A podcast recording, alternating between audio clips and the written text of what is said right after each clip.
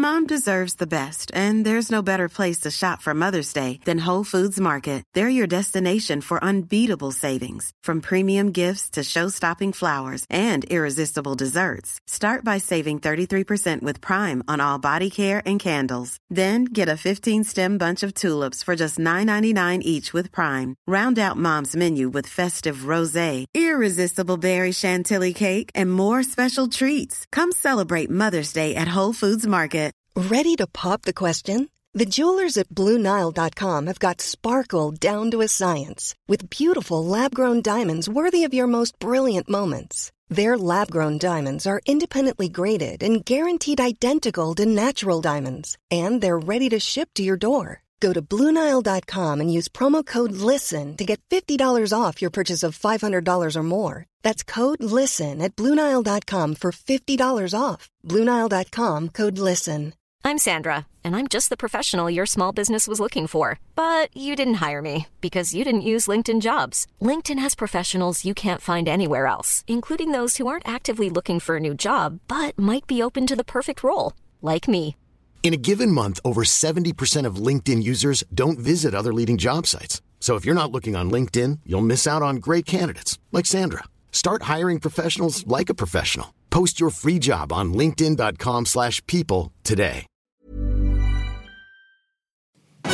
Farándula 021, un podcast de cultura pop con periodistas, psiquiatras y vestidas. Comenzamos. Sean bienvenidas y bienvenidos al episodio número 147 de Farándula 021. Eso, bravo. Y en la mesa se encuentra Alejandro Broff, mejor conocido en los bajos mundos como Merengón. Bravo. Ese soy yo. Bravo. Está Checo Sound. Eh, y está noches. Maniwis. Bravo. La que no está es Pilar. Ahora, no está cogiendo. No. No, tuvo su estreno. Ay, sí. tuvo su estreno, entonces le hablé por teléfono, vas a venir, me dijo, tengo mi estreno, pendejo, y me colgó. Ay, sí, es muy majadera. Es majadera, Muy pero majadera. así la quiero. La, la- la aguanto porque la quiero mucho y aunque pero sea abusa, majadera, ¿eh? Pero abusa. yo sé que abusa. Oye, ¿qué pasó en la casa de los famosos maniwis? Cuéntanos, por favor. No, no, no, no, no. A punto de la madriza. Pleitazo de Adame y Lupillo ¿Por Rivera, qué? ¿eh? Lo que pasa es que estaba nominado Adame. Él lo salvaron, ¿no? Y todo mundo creía que se iba a ir un integrante del cuarto tierra. Pues Que es el cuarto que liderea Lupillo Ajá, Riviera. Que exactamente. Pues resulta que no se va esa integrante, que regresa y entonces todo mundo, pero ¿cómo? Si tú habías dicho que te querías ir. Ay, no, qué traicionero. Si es que el, que el que decía que se quería ir era Gregorio. Ajá. Y a final de cuentas acabó salvado y la que se fue fue Mariana, que es la esposa de Vicente Fernández Jr., Vicente que era de la fusión de los cuartos que se hacen llamar Fuagua. Que es, es fuego, fuego y agua, exactamente. y entonces los de Fuagua se emputaron cuando regresó Gregorio y vieron que Mariana había salido de la casa porque Mariana era la que les cocinaba. Exacto. Bueno, y entonces. Ahora, sí, ¿por qué fue el pedicure entre Adame y Lupillo? Porque cuando regresa Gregorio, algunos lo saludaron, qué bueno que regresaste, y otros no. No. Y lo que pasa es que Lupillo de pronto le dice a Adame, ay, lo que pasa es que tú no sabes perder. Porque a- a- Adame era uno de los que se había molestado porque Gregorio había regresado a la casa. Y que me Adame dice, ¿perder qué? Si me salvaron. No, Lupillo le dijo entonces, Ah, no sabes Lupillo le perder. dijo, no sabes perder, Ah, Adame. ok. Y Adame le dijo, ¿perder qué? Si a mí me salvaron. Pues no me grites, pues tú, tú vas y tú a tu mamá. Y, y ahí le dio en lo que más le duele a Lupillo, porque le podrán decir pelón y lo que quieras, pero que no metan a su mamá. A Doña Rosa. No, que no metan a su mamá, pues casi, casi se agarran a madrazos, ¿Pero qué, cuál fue la consigna de Lupillo? Lo que, y ahora. Ahora sí cuéntanos, eh, Sí, en el en vivo que hicieron hoy, ¿no? Ya ves que hacen una gala, ¿no? Sí, dia- sí, diario y gala. Y entonces, pues, obviamente tocaron el tema del pleitazo y, y le preguntaron a Lupillo, o sea, ¿qué? ¿Qué, qué, qué, qué? Con, con Adame. Y dijo, yo no voy a decir nada, nada más digo que la venganza es un plato que se come frío. Y ya sea aquí adentro o allá afuera, esto se va a vengar. Y entonces, ya, y, y se los digo aquí, ¿eh? Por si le pasó algo al señor. Si quieren decirle a la policía para que no busquen quién fue, fui yo. Te quiero bien duro, Lupillo. Es que Adame no va a saber ni, ni, qué, ni qué tornado le pegó cuando Lupillo se lo agarre. Aguamazos, porque sí le, sí le pegan. No, sí, igual ya se topó con O a lo mejor saca su superpoder de patada de bicicleta y en una de esas ya logra vencer a Lupillo. Pero no creo. ¿Cómo de que- lo que hemos visto. No, pues no. Oye, la quería sacar acá, ¿eh? Ya casi, casi. Ay, pero, pero ya me di cuenta una táctica de Adame. ¿Cuál es? Él, él va a madrear al, al- al agresor, pero siempre choca con alguien para que lo detenga. siempre. Botellas siempre. de agua. No, siempre choca Sí, con alguien sí, en los sí. brazos de alguien, entonces ya. No me detengas, no me detengas, ahí voy con exacto. todo. Suéltame. Oigan, ¿y ya están preparados para lo que va a ocurrir el 19 de marzo? ¿No saben qué va a pasar? No, ¿qué va a pasar? Se estrena la segunda temporada de Siempre Reinas, protagonizada por Lucía Méndez, Ay, quien sacó a Laura Zapata y a Silvia Pasquel. Sácatelas. Está Lorena Herrera, Olivia Collins, Candy Crush, o sea, Dulce, y Rosa Gloria Chagoyán. O sea, ganó la Méndez. Pero en el pecado va a llevar su penitencia, porque las que movían ahí el chocolate Sí, eran Laura sí, Zapata y sí. Silvia Pasquel.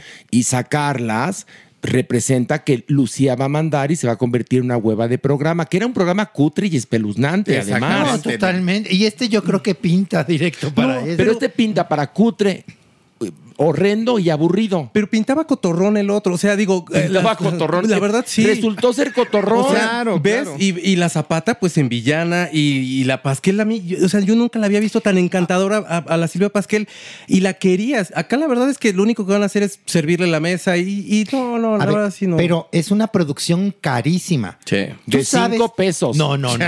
Sí. ¿Tú sabes lo que cuesta maquillar a todas las que acabas de mencionar? Dineral. Ay, güey. Ángel No. Face se va a hacer millonario ahora sí. No, traen cirujano plástico para la sala de maquillaje. Afilación y balanceo. y geriatra.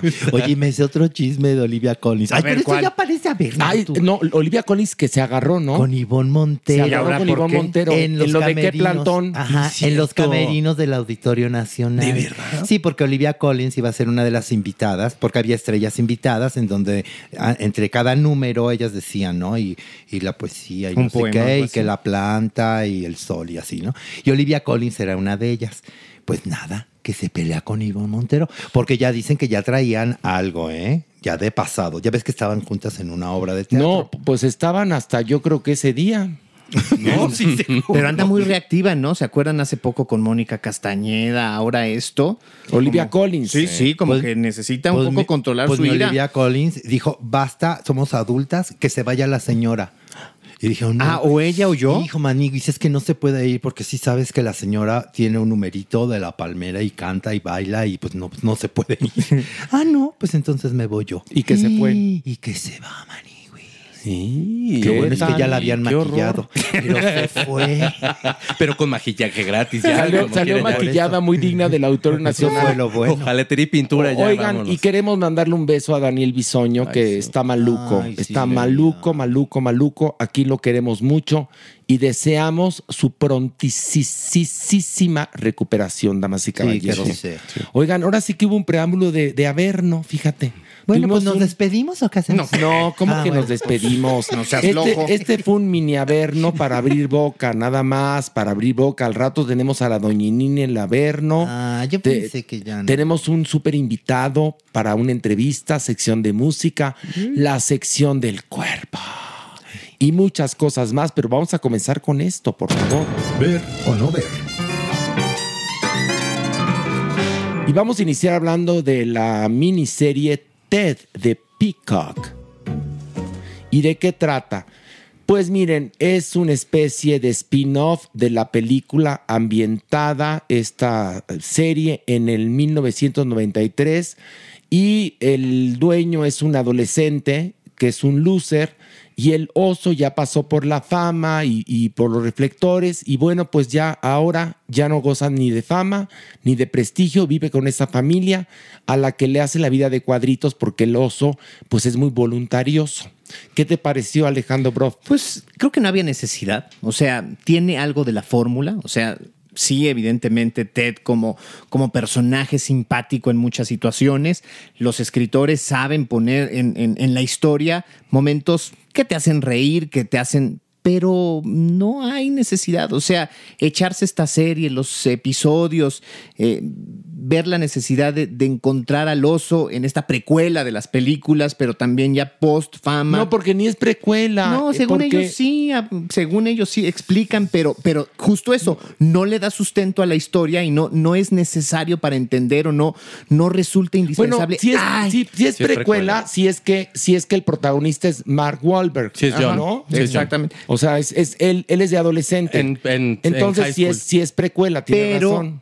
echándole ese vistazo a los años 90 en el 2024 con otro humor, con otra sensibilidad en las generaciones jóvenes, resulta un poco absurda. También este formato que le buscan dar como de medio referencia de sitcom, pero que no lo es, que es serie, le falta. Entonces, o sea, si la ven y si se topan con ella, creo que no van a pasar un mal rato, pero no había necesidad. Checo, ¿qué te pareció? Yo me divertí muchísimo. La verdad, yo soy muy fan de Seth MacFarlane. A mí me gusta mucho, por supuesto, Family Guy. Y me aventé las dos películas de Ted. Para mí, la más afortunada es la dos. Y, y me gustó mucho en la cuestión de, de el oso. Sí, sí se ve inversión de parte de, de- de la productora. Eh, De, hecho, Seth MacFarlane dijo que no se hacía si no se invertía bien en el oso, porque si no se iba a ver chafísima todo.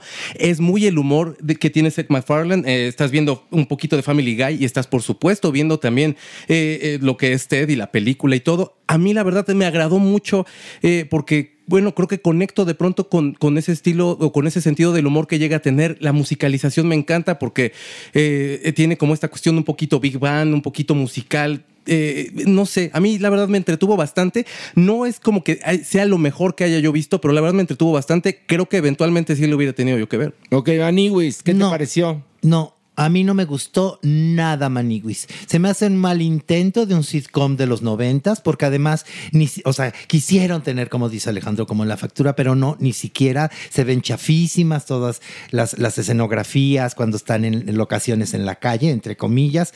Se me hicieron chistes gratis que se sacaban de la manga situaciones como, ay, qué mal portado, te vamos a mandar a la escuela. ¿Sabes? Como, vamos, tenemos un reto, que tu mamá diga una grosería. Como situaciones sumamente fáciles. Eh, no, no, no la disfruté nadita, nadita, nadita. Me hubiera quedado mejor con la película y ya. ¿Con las películas Pues te sí, hubieras con- quedado mejor? Con la primera, ¿no? ¿Con la primera? segunda. pues yo adoré la serie. No, no gustó. yo la adoré, Chocolate Checo Sound. ¿Sabes qué me recordó? A Alf. Sí, Es totalmente Alf. Sí, sí, sí. Eh, haz de cuenta que es una nueva versión de Alf. Adoré el humor del oso, adoré cómo pone en jaque a todo mundo. Es más, me eché como cinco capítulos. Es que sí está bien. No, adoré, adoré, porque más es políticamente incorrecta. Claro, mucho. La amé, la amé. Y lo que me gusta a mí es que las circunstancias que muestra Family Guy, con esos absurdos así de que, ah, bueno, entonces lo van a castigar y entonces Peter Griffin en Family Guy tiene que ir a la escuela para eh, aprender tal cosa. Y esos absurdos creo que a mí luego sí me agradan mucho. De parte de Seth MacFarlane, creo que lo sabe montar muy bien y lo hace, lo, lo guiona bien, a mi parecer. Es que en el primer episodio el oso hace una travesura y el padre de la casa dice que se vaya a la escuela con su dueño, ¿no? Sí, sí, sí. Y entonces el oso dice que qué hueva ir a la escuela porque él adora ver The Price is Right. y entonces Y hace lo posible porque lo corran. dice, ok, voy a ir a la escuela, pero voy a hacer que me expulsen. Y entonces para que lo expulsen, trafica marihuana. es genial eso. Es, es genial. Ay, no, yo lo, Maniguis, perdóname, pero yo lo adoré. No, lo adoré. Pues es muy tu gusto, man. Muy mi gusto pinche, pero bueno, mi gusto. Oigan, vamos a la votación. Checo Sound, ¿ver o no ver? Por favor, véala. Este, Alejandro Broff. Yo sí ver, pero tampoco con tanta energía como ustedes. Maniwis. No, no la vean. Y yo digo, sí ver.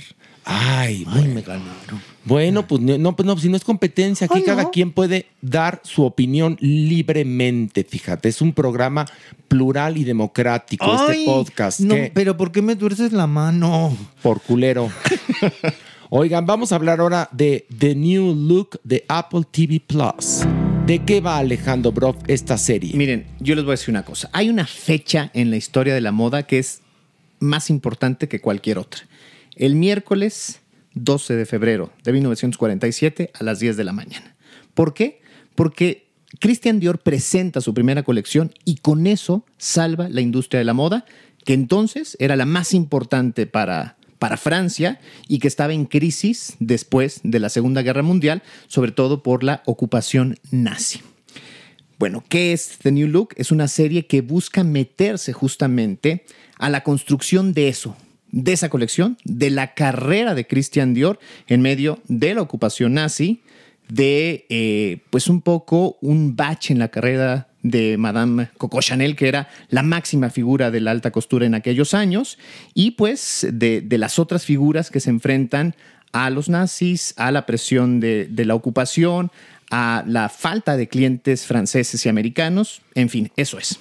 Checo, ¿qué te pareció? Me encantó, de verdad, a mí en cuanto a producción, cómo, cómo se apegan este, a este arco histórico en donde están oprimidos, por supuesto, por los nazis, todo este miedo, se siente cuando están con la Gestapo, cómo los está presionando para que hagan lo que ellos les están pidiendo y que los, les creen estas conexiones con el gobierno británico, etcétera. Sientes sí la presión. A mí me gustó, se me hace muy bien actuada y aparte en cuanto a producción, todo se me hizo, se me hizo genial y la verdad me entretuvo muchísimo yo no sabiendo todo lo que comenta, este, la verdad, creo que, creo que, creo que a mí me atrapó mucho. Qué bueno. Maniguis, ¿qué te pareció? A mí me gustó Maniguis. Yo no sabía mucho de la vida de, de Christian Dior, la verdad, Maniguis. La verdad es que no. Me gustó, me gustó sobre todo esta línea dramática que manejan con la hermana de Christian Dior que es Catherine Dior, que pertenecía a la resistencia francesa. Esa parte a mí me gustó muchísimo. Eh, al principio cuando vi a, a Juliette Binoche como, como Coco Chanel, me, me emocioné, la verdad, sí me emocioné. Aunque después, híjole, sí me decepcionó un poquitín y creo que hasta cae en el clichezazo. creo. Pero creo. ¿sabes que es la primera vez que yo veo a Juliette Binoche actuando con energía? Siempre está como en quijada caída de hueva. Pero Es que- creo- es que- y ahora por fin la veo con energía. Es que pero le echa a perder. Yo coincido plenamente con, con Manuel. Yo odié esta serie. O sea, me parece repulsiva. Y entre unas razones, creo que ella es la figura que echa a perder la historia. Si ustedes leen las biografías de Chanel, que además la, la historia de Chanel es muy complicada, porque es una mujer que se dedicó a mentir sobre su pasado. Entonces, ella tiene una infancia muy complicada, eh, es huérfana, la abandonan en un hospicio de monjas, algo que toda la vida quiso este, ocultar y además las relaciones que tuvo con muchos hombres, muchos muy importantes, fueron traumáticas, por lo que fue por el mundo contando biografías que inclusive los autores dejaban de, de escribir, que decían, yo ya no voy a seguir porque usted se está contradiciendo. Entonces, es muy complicado tener una, una apreciación, pero cualquier documento te dice que no es así Coco Chanel. Es más, si ustedes recuerdan, por ejemplo, el monólogo de Pilar Bolívar, uno se hinca y dice, esta sí es, es, es Coco Chanel, sí crees que sea Coco Chanel. Esta es una caricatura, es una mujer ridícula. No te imaginas a esta mujer que controló hombres, que controló la alta costura, que, que hizo una revolución estética con esta personalidad tan caricaturesca. Y eso se refleja también en todo lo demás. Es una serie muy maniquea. ¿Y qué pasa? Que construyen a una figura heroica, heráldica en, en- Christian Dior que no fue. Yo sé que, está eh, que se dice al, al arranque que está basado en- en hechos reales y que, pues bueno, se toman licencias. Pero primera cosa, Christian Dior era un hombre cero agraciado estéticamente, era feo. ¿Y qué pasa? Aquí te ponen a un Christian Dior que tú dices, bueno, qué hombre más atractivo, este, guapo.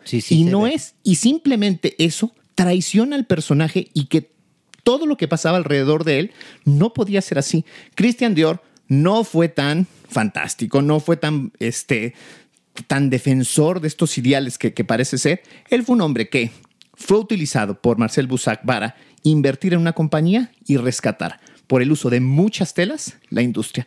Pero tan revolucionario como intenta parecer, no lo es. Me acaba de tirar al Wow. ídolo a patadas. A mí también. Croft. Me, me acabas de dejar speechless. Porque fíjate que yo adoré la serie. Pues no estoy sí. tan versado en el mundo de la moda como tú, pero me encantó todo. Sí, a mí también me O sea, está muy bien Es más, hecha. o sea, lo que pasa es que creo que no has visto ninguna serie de VIX.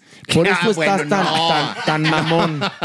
Cuando veas una serie de VIX, vas a ver esto No. como verdaderamente la Dolce Vita de Federico Fellini. A ver, si me dicen qué es la historia de Mitsibelo, pues yo digo que es fantástico, pero si me dicen que están construyendo una historia de la moda, no estoy pensando que va a ser exacto porque muchas cosas, pero, o sea, no puedes tú decir que ese es Christian Dior, Chanel y todo, porque estás traicionando la historia y estás dándole valores a cada uno de los personajes que no tuvo. ¿Podría ser for dummies? O sea, digo, for dummies, No. así como estos libros de que, que no, porque te están así. engañando. Finalmente te están engañando, están diciendo, o sea, están haciendo, convirtiendo a Christian Dior en alguien que no fue y están satanizando a Chanel en algo que tampoco fue. Ojo, si hay muchas cosas en Chanel, por ejemplo, esta No, pero, a relación. ver, pero Chanel sí tuvo relación con los nazis. ah, no, por ¿eh? supuesto que sí. Y fue es muy víctima del amor. Eh, y también del interés, pero por ejemplo, esto que ellos usan como que el único juego que ella cayó o, o- o buscó por recuperar de los Wertheimer, la compañía que son unos empresarios judíos Ajá. que se asocian con ella en la parte perfumera y que de alguna u otra manera toman el control, no era así porque Chanel tenía un juego maniqueo con, con uno de ellos, de los hermanos Wertheimer, y entonces lo enamoraba, lo soltaba, le quitaba dinero, se lo daba, y, y- y no fue así. Y también traicionan en el sentido que pareciera que, que Christian Dior muere siendo el, el- el máximo exponente y sigue siendo, y la compañía se desdibuja. ¿Y quién termina en los 70 siendo una figura más importante? Gabriel Chanel. Bueno, ahí está. Bueno, lo que pasa es que Alejandro Broff conoce estas historias pues, al dedillo. Es como si a mí me ponen la biografía de Barbara Streisand y entonces no está bien contada, yo diría, perdónenme, la descalificaría terriblemente.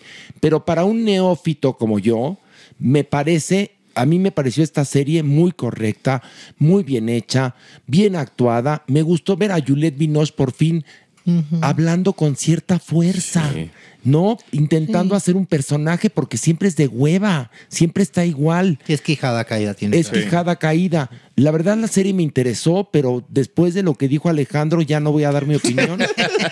No, es que sí nos cayó No, a ya todos. nos cayó a todos, nos dio un chingadazo. Es más, vamos pa- por favor a la votación.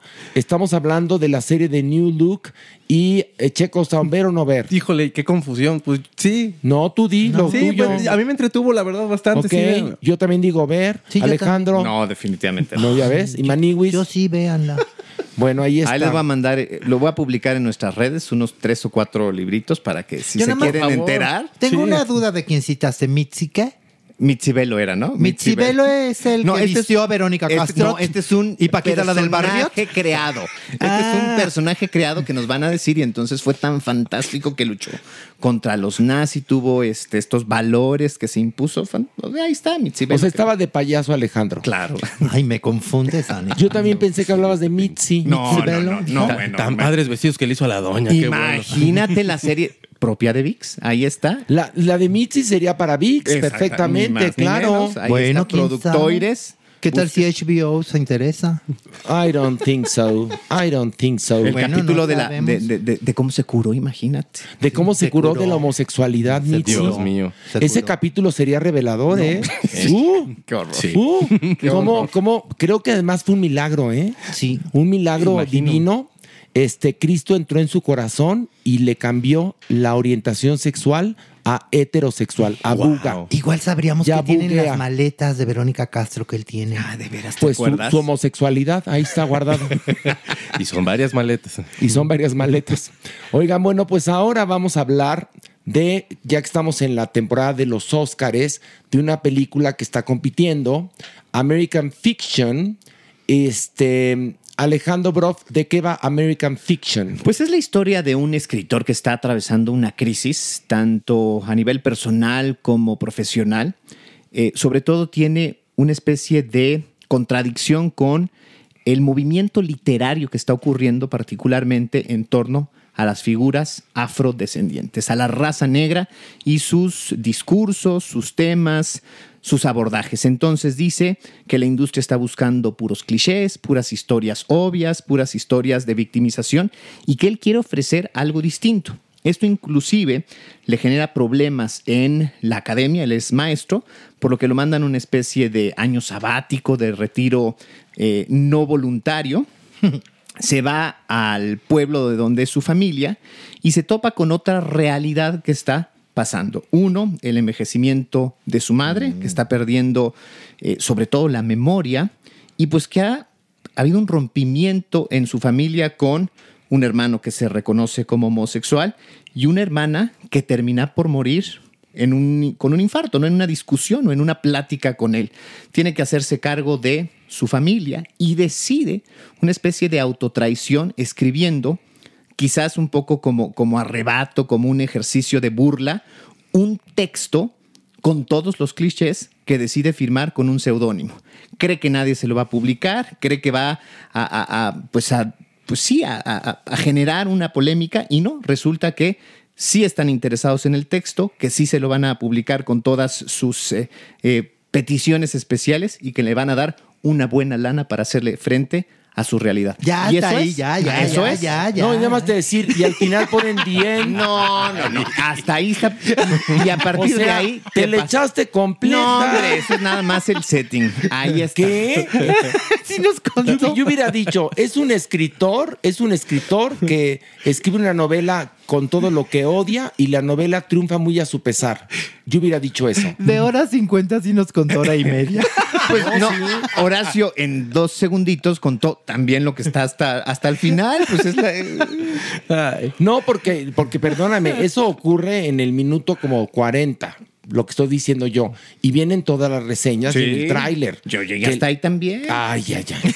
Con algunos detallitos un poco más profundos para que te dé sentido verla. Ay, no, en Ah, serio. A ver, Checo. Sound, ¿qué te pareció? Híjole, yo la amé muchísimo. Me gusta ver cómo se va haciendo cada vez más sensible el personaje, eh, de cómo empieza este tipo eh, asqueado con toda esta cuestión de lo políticamente correcto que empieza con sus alumnos y cómo poco a poco la vida le enseña que se tiene que dejar de tomar tan en serio que sí, a pesar de que está pasando por este momento en el que hace esta obra y que, y que muestra la, la hipocresía de toda la editorial, de todas las editoriales, de cómo eh, le, le acaban dando por su lado porque hay que hacer un pago de cuota con la gente de color, con los latinos, etcétera. Eh, me encanta cómo se va haciendo cada vez más sensible. La mamá también, eh, todos los personajes poco a poco van creciendo y eso eh, a mí me gustó muchísimo. Me, se me hizo muy buena película. Qué, qué bien, qué bien están los actores en esta película, sí, ¿eh? sí, el hermano esa está adorable. No, no, no. todos. Bueno, eh, ambos están nominados al Oscar, tanto él como el hermano.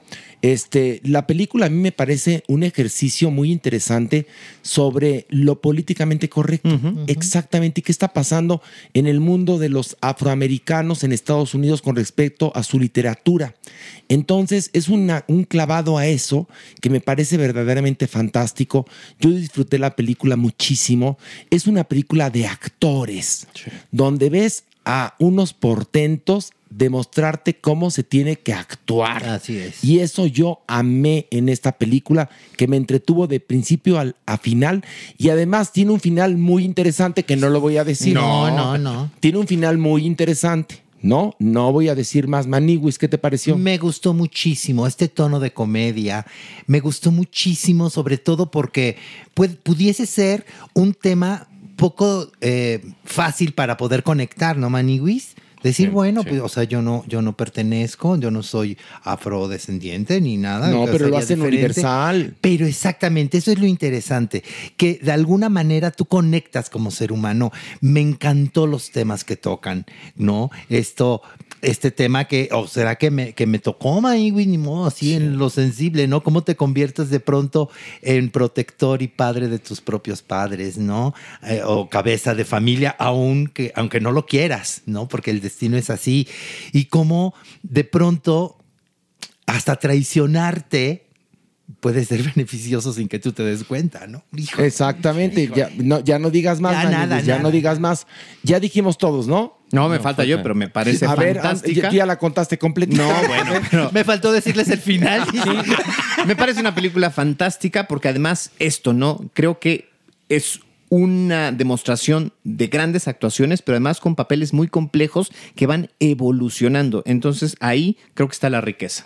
Exactamente. Y bueno, vamos a pasar a la votación de American Fiction. Ver o no ver. Checo. Por favor, véanla. Maniwis. Sí, Clararira, véanla. Merengón. Definitivamente. Y yo también digo verga, ver, ver, ver. y ahora vamos a hablar, bueno, hablamos de American Fiction, ¿eh? Se los aviso para la gente que, para que no le regresen con su dedito, ¿verdad? Bueno, vamos ahora a hablar de eh, la segunda temporada de Feud, que ahora es Capote versus The Swans. Capote, o sea, Truman Capote en contra de los cisnes. ¿Y de qué habla? Habla de la enemistad, feud significa enemistad, entre Truman Capote y las damas de la alta sociedad neoyorquina.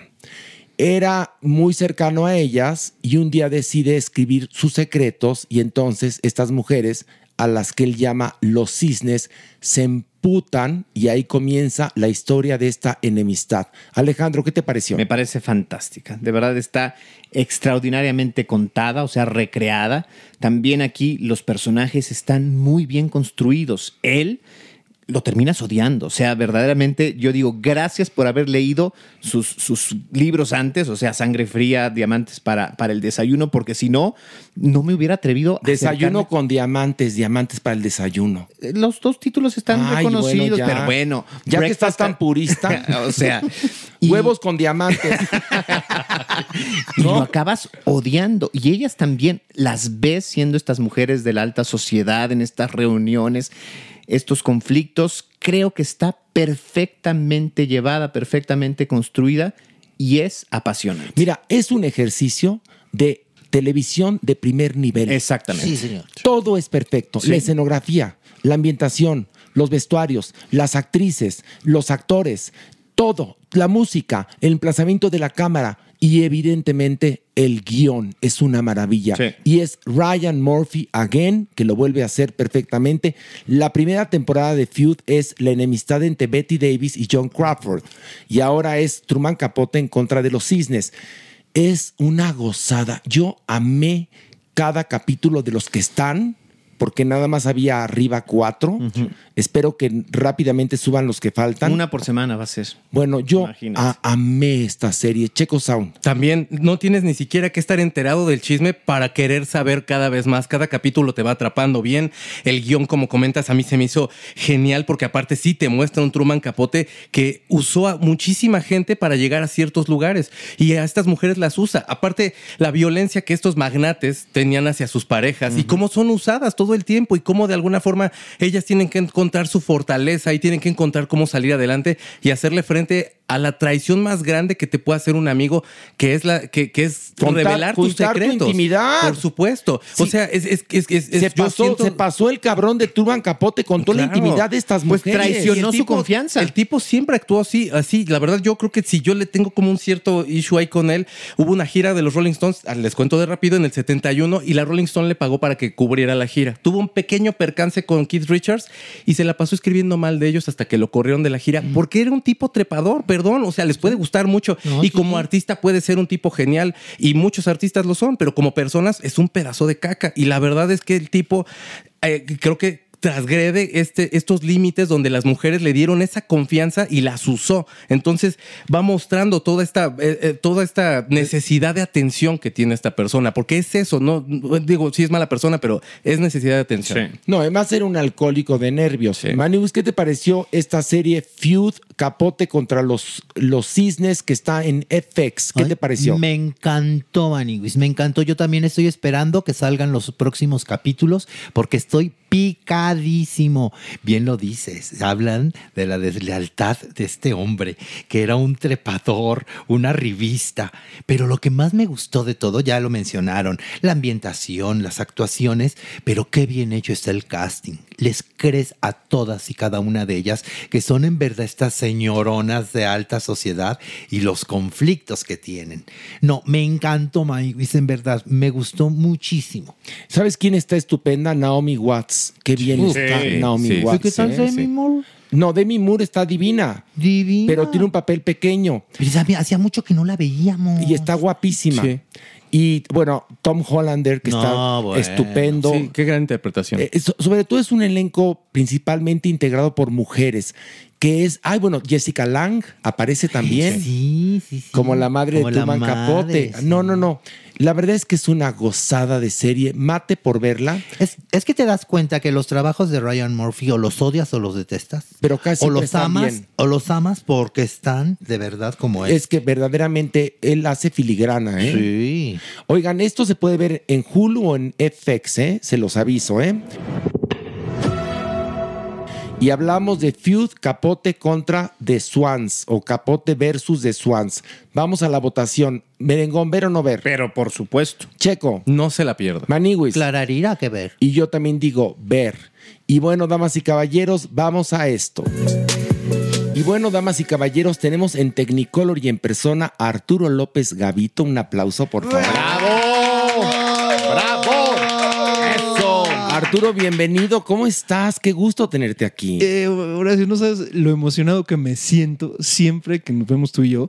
Siento una, una magia muy especial porque los proyectos que hemos hecho, donde hemos colaborado y todo, son como memorias muy lindas que se van quedando eh, en mí. Y gracias por invitarme esta noche. Nada, eres bienvenido. Esta es tu casa. También está Alejandro Broft y Maniwis, que vamos a hablar del primer libro de Arturo López Gavito titulado El coleccionista de experiencias. Leí el libro y es una gozada de libro porque es tu autobiografía combinada con tu filosofía de vida. ¿Se podría decir que así es o estoy pendejo? Tú dime la no, verdad. tienes, tienes, tienes toda la razón, pero les voy a contar algo que fue- Cuéntanos.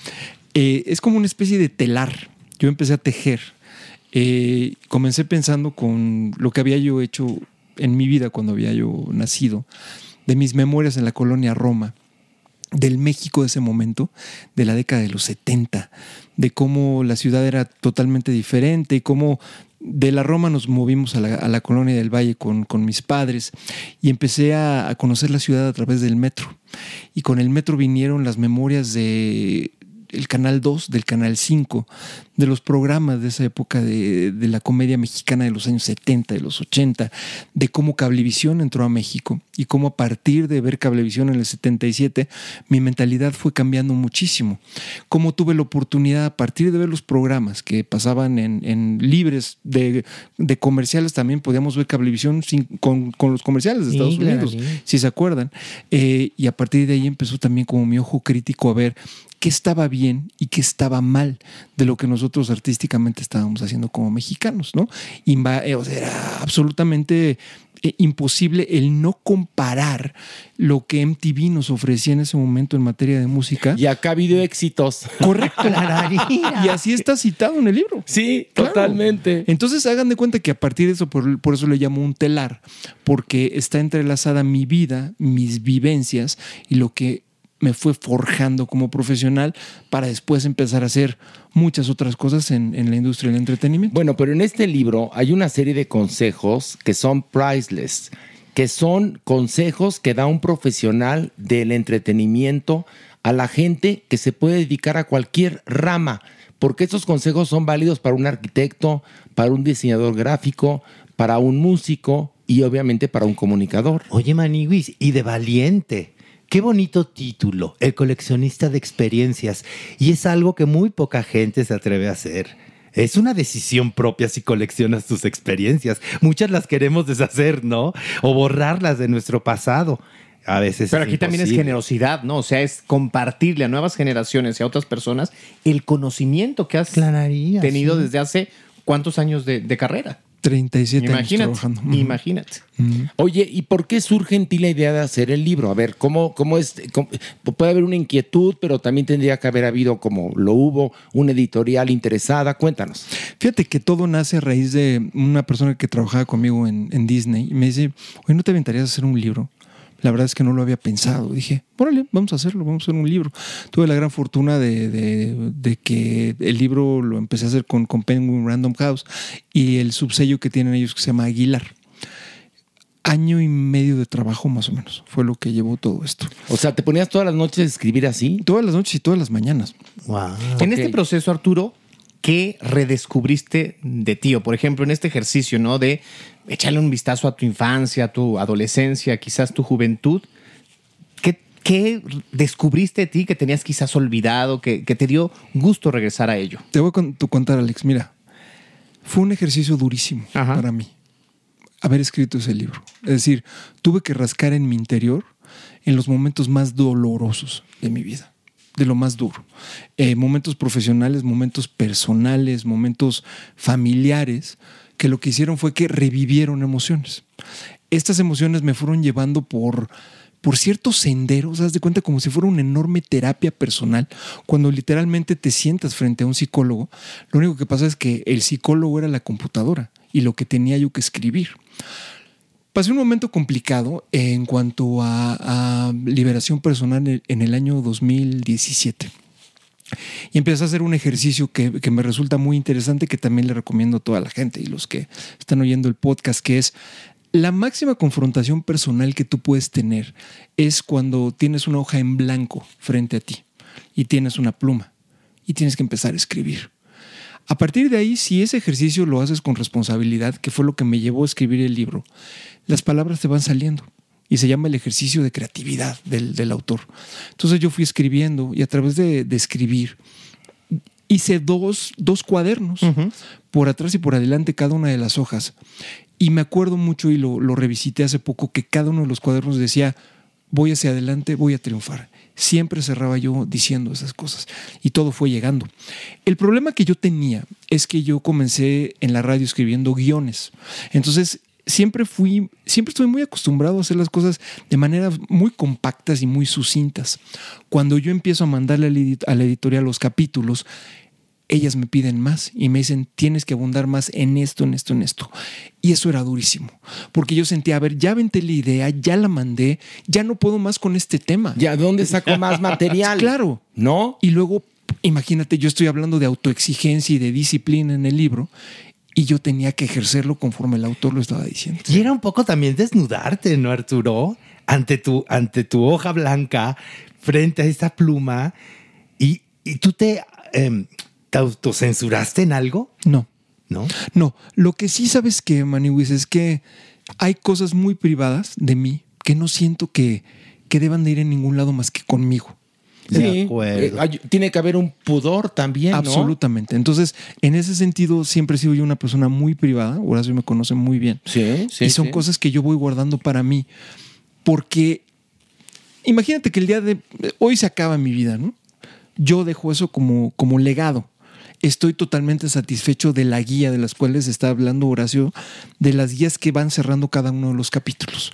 Porque cómo conviertes ese, ese libro en un libro útil, eh, resumiendo cada uno de los capítulos y poniéndole puntos muy claros de guía a la gente conforme va terminando el capítulo, porque todo lo que me dolió, ¿cómo lo puedo yo transformar en una herramienta de utilidad para el lector? ¿En su momento fueron aprendizajes o...?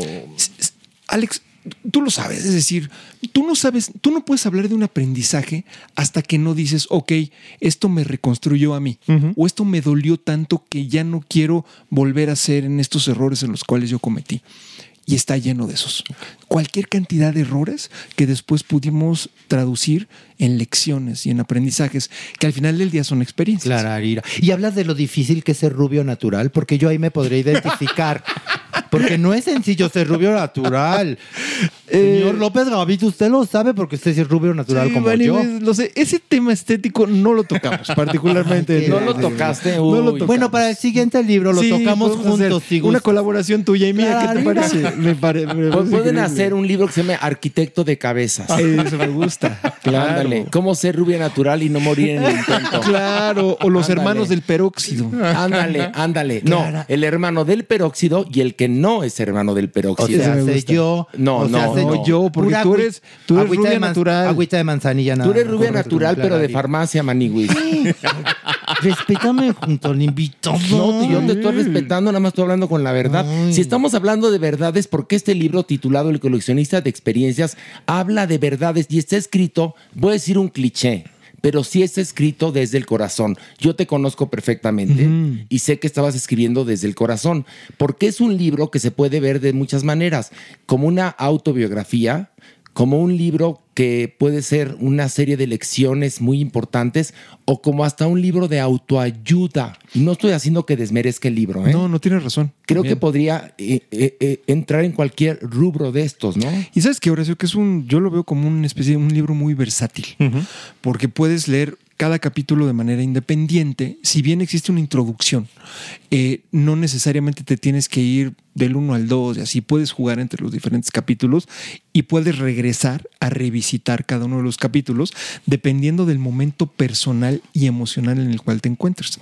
Como yo que hoy en día, no al igual que la mayoría de ustedes, soy profesionista independiente hoy en día después de haber trabajado más de 30 años en diferentes compañías o para terceros.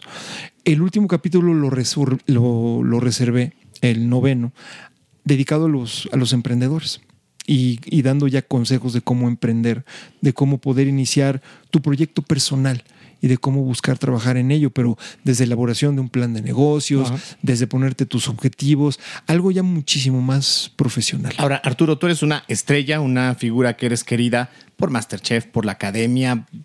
Tienes mucho respeto y peso en, el, Bueno, en la industria. locutor que está triunfando Por supuesto. música. ¿Qué Arturo va a conocer diferente quien lea este libro?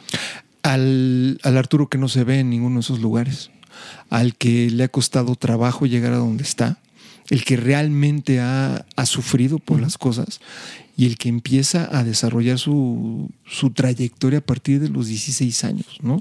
De los dolores que me fueron construyendo y de cómo poco a poco fui también edificándome de esa manera. Fíjense que Arturo y yo nos conocimos haciendo un programa llamado 6205 El Planeta, donde estábamos, fíjense, Marco Antonio Regil, Eduardo Videgaray, Charo Fernández, Beatriz Acevedo, Arturo López Gavito y yo. ¡Guau! Y Arturo era, era un bebé, pero ya era un bebé que se iba a hacer las entrevistas a los más grandes de ese momento. Entrevistaste eh, para el planeta a los más importantes y también para WFM, ¿no? Sí, porque eran, era- eran entrevistas que se pasaban en los dos lados. ¿no? Correcto, ajá. ¿Y quién te impactó más? ¿Peter Gabriel?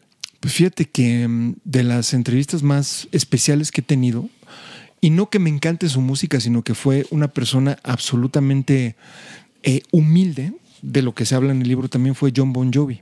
Con John Bon Jovi estuve platicando 45 minutos, él y yo directamente en su cuarto. Raro, porque no había ningún representante de disqueras, no había nadie, él y yo. Y fue una entrevista espectacular también donde él se abrió y permitió eh, reflejarse internamente. Eso me gustó muchísimo. ¿Y, qué, ¿Y cuál te cagó? Porque siempre hay alguien que nos caga. Hay uno durísimo, Horacio. La primera vez que vino Billy Joel a México, que fue el segundo concierto después de Inexcess, vino al Palacio de los Deportes. Me acuerdo que Billy Joel en ese momento, yo sigue siendo una persona que respeto mucho, pero era nuestro ídolo. Entonces Martín Hernández y yo que trabajábamos juntos en W, estábamos muy emocionados porque íbamos a entrevistar a Billy Joel. Y él hoy lo pueden ver, ¿eh? Cómo regresó a los Grammy, cómo está con su canción y todo. Sigue siendo una persona muy enojada con la vida, muy frustrada. Un hombre literalmente muy encabronado. Y ese nos tocó. Híjole. Porque en el Palacio de los Deportes, en esos momentos se oía horrible el venue. Era el, ¿Se palacio de, era el palacio de los rebotes. Así es. Entonces estaba muy enojado y muy frustrado por cómo se escuchaba y se fue contra mí, contra Martín, en la entrevista. Híjole. Entonces, así de tener a, a tu ídolo encumbrado, pum, se cayó como telón de kabuki en dos segundos. Horrible entrevista. ¿Y el concierto cómo le fue? Precioso. ¿Ah, sí? De llorar. Porque es que, híjole, tiene unas canciones. Exactamente. Y, y- y maneja el piano de una manera. Es cuando uno tiene que separar al artista de la persona. Correcto. Para no frustrarte, ¿no? Y dejar de, de admirar a alguien que vale la pena que uno lo admire. Sí, fíjense, por ejemplo, de las experiencias padres que están en el libro, es cuando me toca trabajar con Mick Jagger aquí en México. Yo trabajaba en Ocesa y me tocó ser invitado por él para que yo le pudiera traducir lo que le iba a decir a la gente en el primer concierto de los Rolling Stones aquí en el Foro Sol. Entonces viene todo ese espacio también muy bonito en una sección que tiene que ver con la creatividad y cómo Mick Jagger realmente para mí es el maestro del marketing de todos los tiempos y ninguna persona lo ve así. Fíjate, hay una cosa, una característica en Arturo López Gavito que yo he notado, hemos hecho tres academias juntos, que cuando se dirige a los alumnos es como un maestro hablando con un alumno, tal cual como en la escuela. Y aquí en este libro ya entendí por qué. Tus raíces que tienes con, con la educación. Exactamente. A partir de tu papá, ¿no? Correcto. Mi papá daba clases de inglés en un instituto que está aquí en la, en la Roma que se llama Coronet Hall. Y mi papá cuando, fíjense, hay, hay dos cosas que me hicieron crecer como profesional. Dos bases. Uno es el manejo del inglés, que Ajá. me ayudó a- en mi carrera a despuntar y a llegar a manejar empresas transnacionales. Y la música. Y las dos cosas las aprendí de él. Pero mi papá era muy, muy, muy duro, muy severo en materia de disciplina. Y llegaba yo a estudiar el vocabulario con él y cuando se desesperaba, pues me sapeaba. Ahora sí que la letra con sangre entra y me entró completa. Toda, toda, toda. Así. Y ahora es perfectamente bilingüe. Muchas gracias. Disciplina.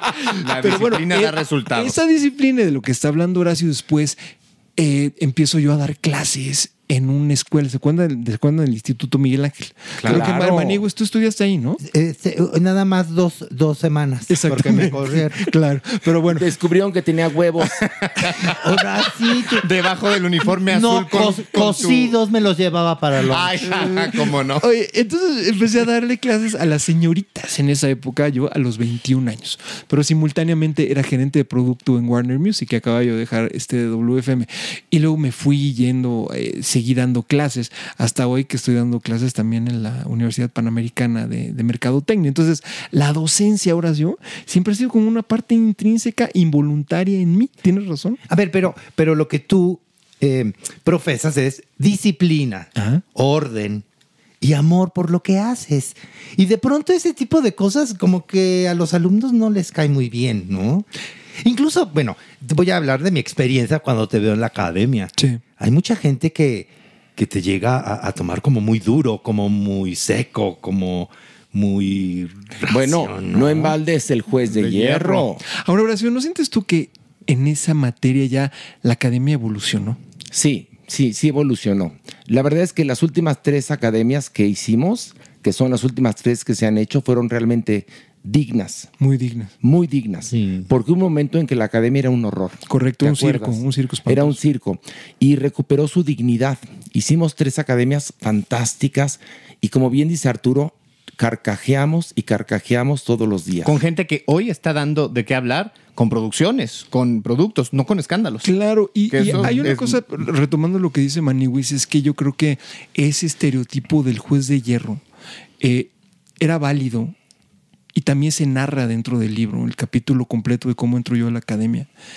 Era válido porque la gente no estaba acostumbrada, cosa que tú sufriste mucho, a que le hablaran de frente y a que le dijeran las cosas con absoluta sinceridad profesional, porque a ustedes les consta, ¿no? Nosotros jamás le faltamos el respeto a nadie. Nunca, ¿eh? no, no. Porque más sabemos que son generación de cristal y entonces de todos se ofenden. Entonces no vamos a darles nunca una herramienta para que nos armen un pedo. Pero tampoco le adornaban la verdad.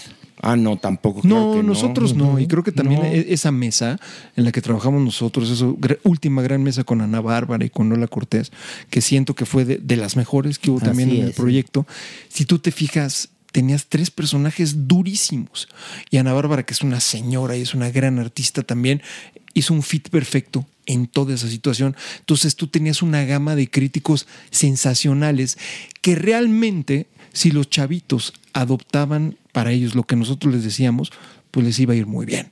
Y fíjate, no nos equivocamos con Mar. Ve No, nada más cómo está. Ni, con, ni, ni, con- ni tampoco con este, ¿cómo se llama? Con Nelson. En Nelson, claro, que Nelson está mega triunfando. Mega no sabes triunfando el en el gusto teatro que me da. musical. Claro, claro. Oye, y cuéntale a la gente, por favor, cómo fue esa primera experiencia en la academia. Es que es una gozada como lo narras aquí en el libro. Miren, eh, yo estaba, era director de Amy Music en ese momento. El último director de una disquera mexicana que hubo en la historia. Entonces me invitaban a participar. En ese momento el directivo de Azteca, que se llama José Luis Villarreal, me decía, ven, participa. Tú le digo, no voy a ir a tu programa, tu programa es muy malo, no me gusta. O sea, tiene, está hecho con el culo, no me gusta nada, se ve horrible. Y sí se lo decía yo así, pues se lo tenía que Sí, pues decir. sí. No había de Si no te iba a seguir insistiendo. Hasta que me dice, ¿sabes qué? El, el único directivo de izquierda que falta eres tú. Le digo, voy a ir y voy a decir lo que opino de tu programa. No hay problema, tú ven. Y me toca en ese momento, cuando, ya sabes, estos, esos momentos en los que los sacan pero los regresan. Sí. Entonces ahí estaba un chavito que se llamaba Alex, que cantó una canción de Timbiriche que se, que se la de Soy un desastre. Y así yo la academia, diciéndole al cuate, oye, le hiciste un honor absoluto a la canción que cantaste, porque eres un verdadero desastre. Pero la gente al aire no se dio cuenta que ahí estaban todas las familias.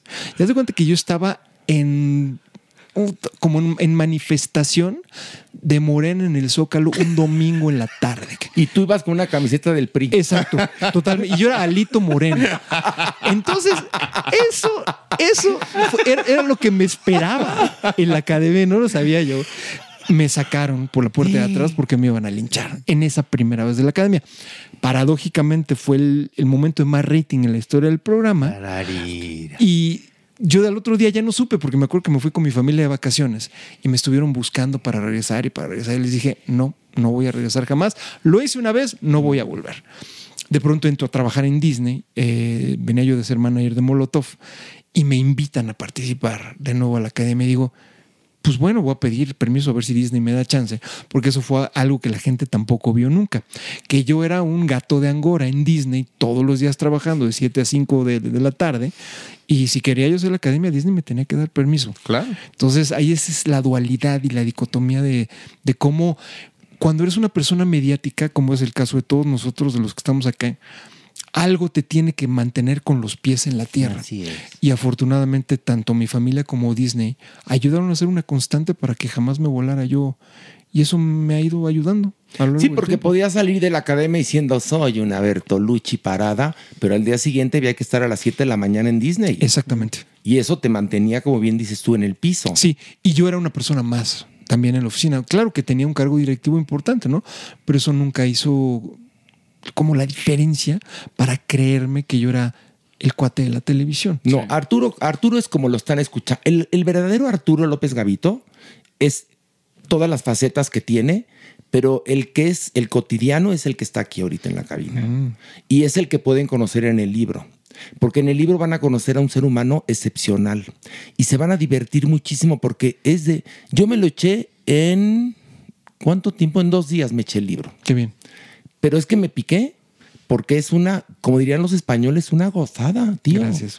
Es un libro fantástico. ¿Dónde se encuentra la venta? Bueno, el libro ya está en todas las librerías, absolutamente, pero hay una sorpresa muy bonita que es el audiolibro. Es el lo narré yo. Mm, Qué quin- padre. 15 horas de trabajo de grabación, que además les digo fue la parte más difícil de todas. Porque cuando yo creía que ya había entregado el trabajo y que ya me podía yo ir, ¿no?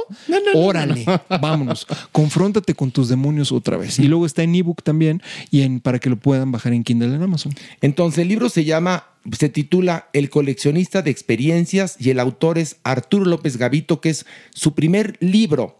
Espero que no sea el último porque lo haces muy bien, ¿eh? Gracias, Horacio. Qué amable. Y habrá muchos temas de los cuales tendrás que tocar en otros libros, porque ya que te metiste, ya no te salgas, querido, porque en verdad, muy. El el libro es una delicia. Gracias. Lo recomiendo ampliamente.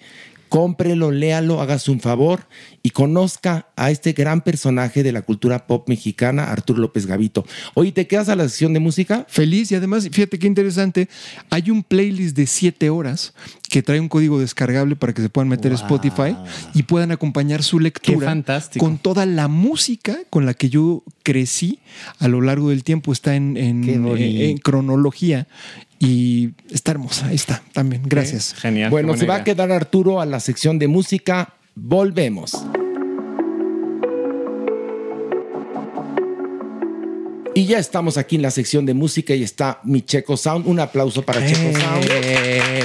Y en esta ocasión tenemos a los melómanos que son la Supermana y Arturo López Gavito. Para analizar tres temas que nos trajo Checo Sound. Y vamos a comenzar con Beyoncé con Texas Hold'em. There's a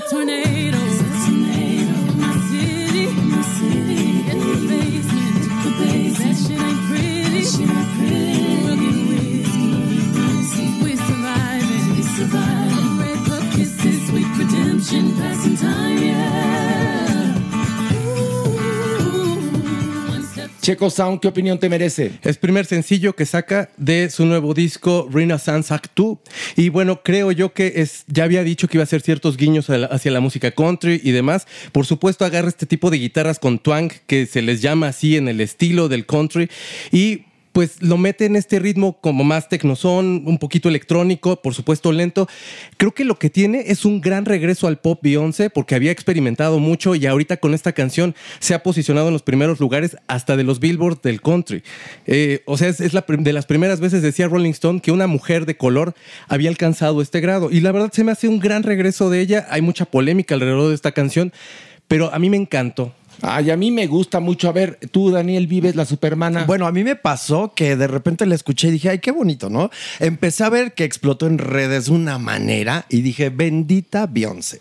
Adiós, eh, payaso de rodeo. Bendita, bienvenida, bienvenida, Beyoncé. Adiós al grupo Bronco. Adiós. Bienvenida a mi Beyoncé. Exacto. A mí me chifló, Te me encantó. encanta. me- me- ella me fascina mucho. Arturo, ¿qué te pareció? Me fascinó. Lo que pasa que tiene es que justo Texas es un crisol en donde tanto el country como el gospel como el bluegrass se, se fusionan, ¿no? Y la voz de Beyoncé es espectacular. A mí me fascinó. Prístina. Sí. Buena, buena canción, don Horacio. Muy buena canción. La presencia que le da es lo que me encanta de la voz de Beyoncé. O sea, se siente que, o sea, se siente ya llegué, pues la reina ya llegó. pues. Claro, y me recuerda Eso mucho es a esta. ¿Ustedes se acuerdan de esta película de los hermanos Cohen de Oh Brother Where Art Thou? Con Sí, George Clooney. sí. Yes, eso, yes. Eso justo lo que, lo que vivías en, la, en, en los Estados Unidos de finales de los años 30, cuando empezaba a fusionarse, fusionarse. estos ritmos afros con los ritmos locales del claro. sur de Estados Unidos. Exactamente. Pues ahí está la, la nueva, ¿cómo decirlo? Dolly Parton. Exactamente, en un sentido y también la nueva rola de todas las bodas. Exactamente. Ándale. Y luego vamos ahora a escuchar de Pearl Jam, esto que es Dark Matter.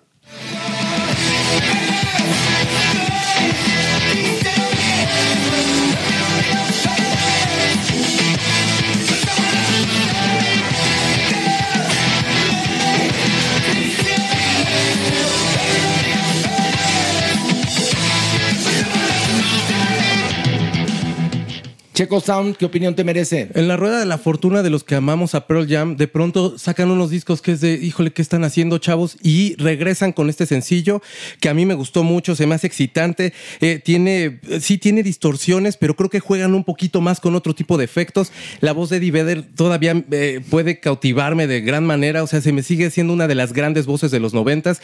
Eh, la posición en la que pone la canción, cómo te toma desde el principio de, de- de- de la solapa y te empieza a jalonear como para que les pongas nuevamente atención. Sacaron un muy mal disco que se llama Gigaton y están de regreso con este que se llamará Dark Matter igual. Y la verdad es que lo que están diciendo es que viene un regreso como a este tipo de sonido, pues más rockero, más rockero clásico, por supuesto, ya no hay grunge, ¿no? Supermana, Una cosa sola voy a decir. ¿qué? Que buga es lo buga. ¿Qué buga es lo buga? Está impresionante la testosterona, la producción, la fuerza, los esta presencia. O sea, esta canción es para todo menos para jotear. No, para jotear no. Esto está, pero de verdad contundente, sabroso. Así que, jotitas, agárrense. Agárrense, pero del pito de alguien, fíjense. Arturo López ¿Pero Gavito. qué va a pensar el señor Gavito? Ay, Gavito es mi, Gavito es mi y me Yo lo sé, lo sé, pero... Fíjese que me llamó mucho la atención el nombre de Dark Matter, que lo que significa es la materia densa del universo. De esto habla esta canción. Pero después, ¿saben en qué se convierte? En una canción de protesta Sí, de lo que está haciendo. Israel en la franja de Gaza. Totalmente. A partir de ahí fue que se escribió. Entonces me clavé mucho más en la letra que en... Les digo la verdad, a mí Pearl Jam me parece que ha hecho pocas cosas mejores que su primer álbum, el Ten. Sí, a partir de ahí fue. todo se parece mucho y es totalmente X. Eh, y esta canción, por su significado y por lo que dice del momento que se está viviendo en Ucrania hoy en día y lo que se vive en la franja, franja de Gaza, es por eso lo que importa. Fácilmente olvidable el año que entra. ¿eh? Exactamente. Y vamos por último a escuchar esto de Leon Bridges que se llama Redemption Song.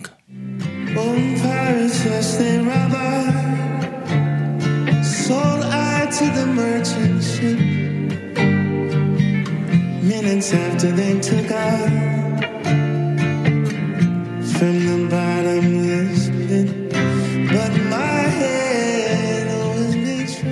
Checo Sound, ¿qué opinión te merece? Yo creo que de mis canciones preferidas de Bob Marley es esta canción del disco Uprising, es de las últimas que entregó. Lo que tiene es este momento íntimo donde está Bob Marley, la guitarra, y te está hablando acerca de, la libertad, acerca de, rendirte, acerca de...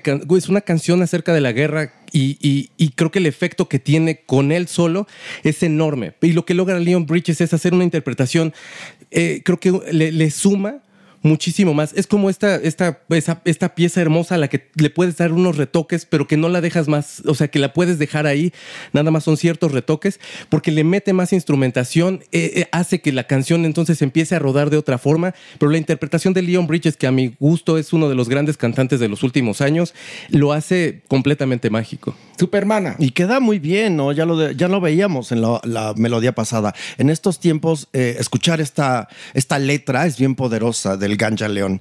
Así que para mí, cuando la empecé a, a redescubrir en otra persona con algo mucho más sencillo, lloré mucho, mucho, porque queda perfecto en estos tiempos. O sea, te tocó tu corazón. Ya lo decía Gavito con la rola pasada, cómo nos sensibiliza de alguna manera y qué bueno volver a escuchar en otra voz eh, y que nuevas generaciones también conecten con esto, ¿no? Del, del momento tan difícil que estamos viviendo hoy en día. López Gavito, ¿qué te pareció? Eh, si tuvieron la oportunidad de ver la película, la fallida película de Bob Marley, Muy de One fallida. Love, ¿no? Un horror de Un horror. película. La verdad, Un sí. horror de película. Entonces, esta es la canción de los créditos finales que, que cierra. Eh, me gusta, pero nada más. Sí, es como, es como, como rosas en el mar. Exacto. ¿No? Ahí está. El clásico de hiede, pero no huele, ¿no? Sí. Ahí está, está- ahí está, para la posteridad, en un soundtrack fácilmente olvidable. Ahí está. Por la película. Sí. Sí, la película de Bob Marley no merece ni que la reseñemos No, aquí, ¿eh? es Se los aviso. terrible. Es espeluznante, No, así no, que no. aquí no la vamos a reseñar.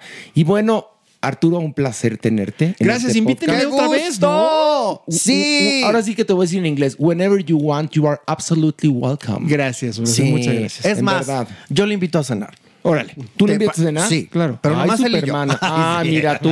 No, vamos No, todos. no un andes de golfa, hija. No, golfa no. Lo que pasa es que él tiene un acervo musical impresionante Sí. que a mí me encanta. Me gustaría sentarme con Gavito y platicar horas y horas de Oye, Timbiriche. y corte.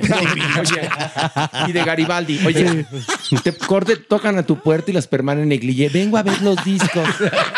¿No? Y tú, y tú- Íbamos ¿y a hablar de música. ¿Y tú qué? Qué bonito, Supermana. Le invito, le invito un vinito. Ay, damas Dios y mío. caballeros. Y nosotros vamos a un corte y regresamos con mucho más aquí en Farándula 021.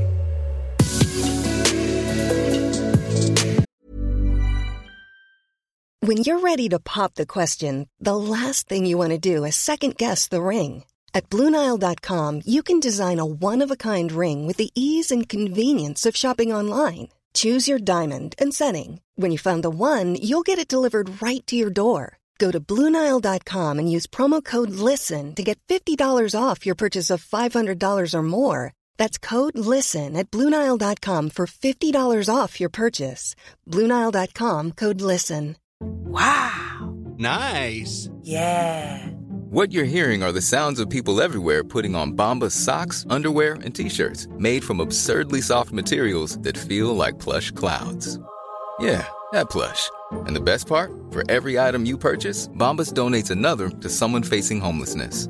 Bombas. Big comfort for everyone. Go to bombas.com slash ACAST and use code ACAST for 20% off your first purchase. That's bombas.com slash ACAST. Code ACAST.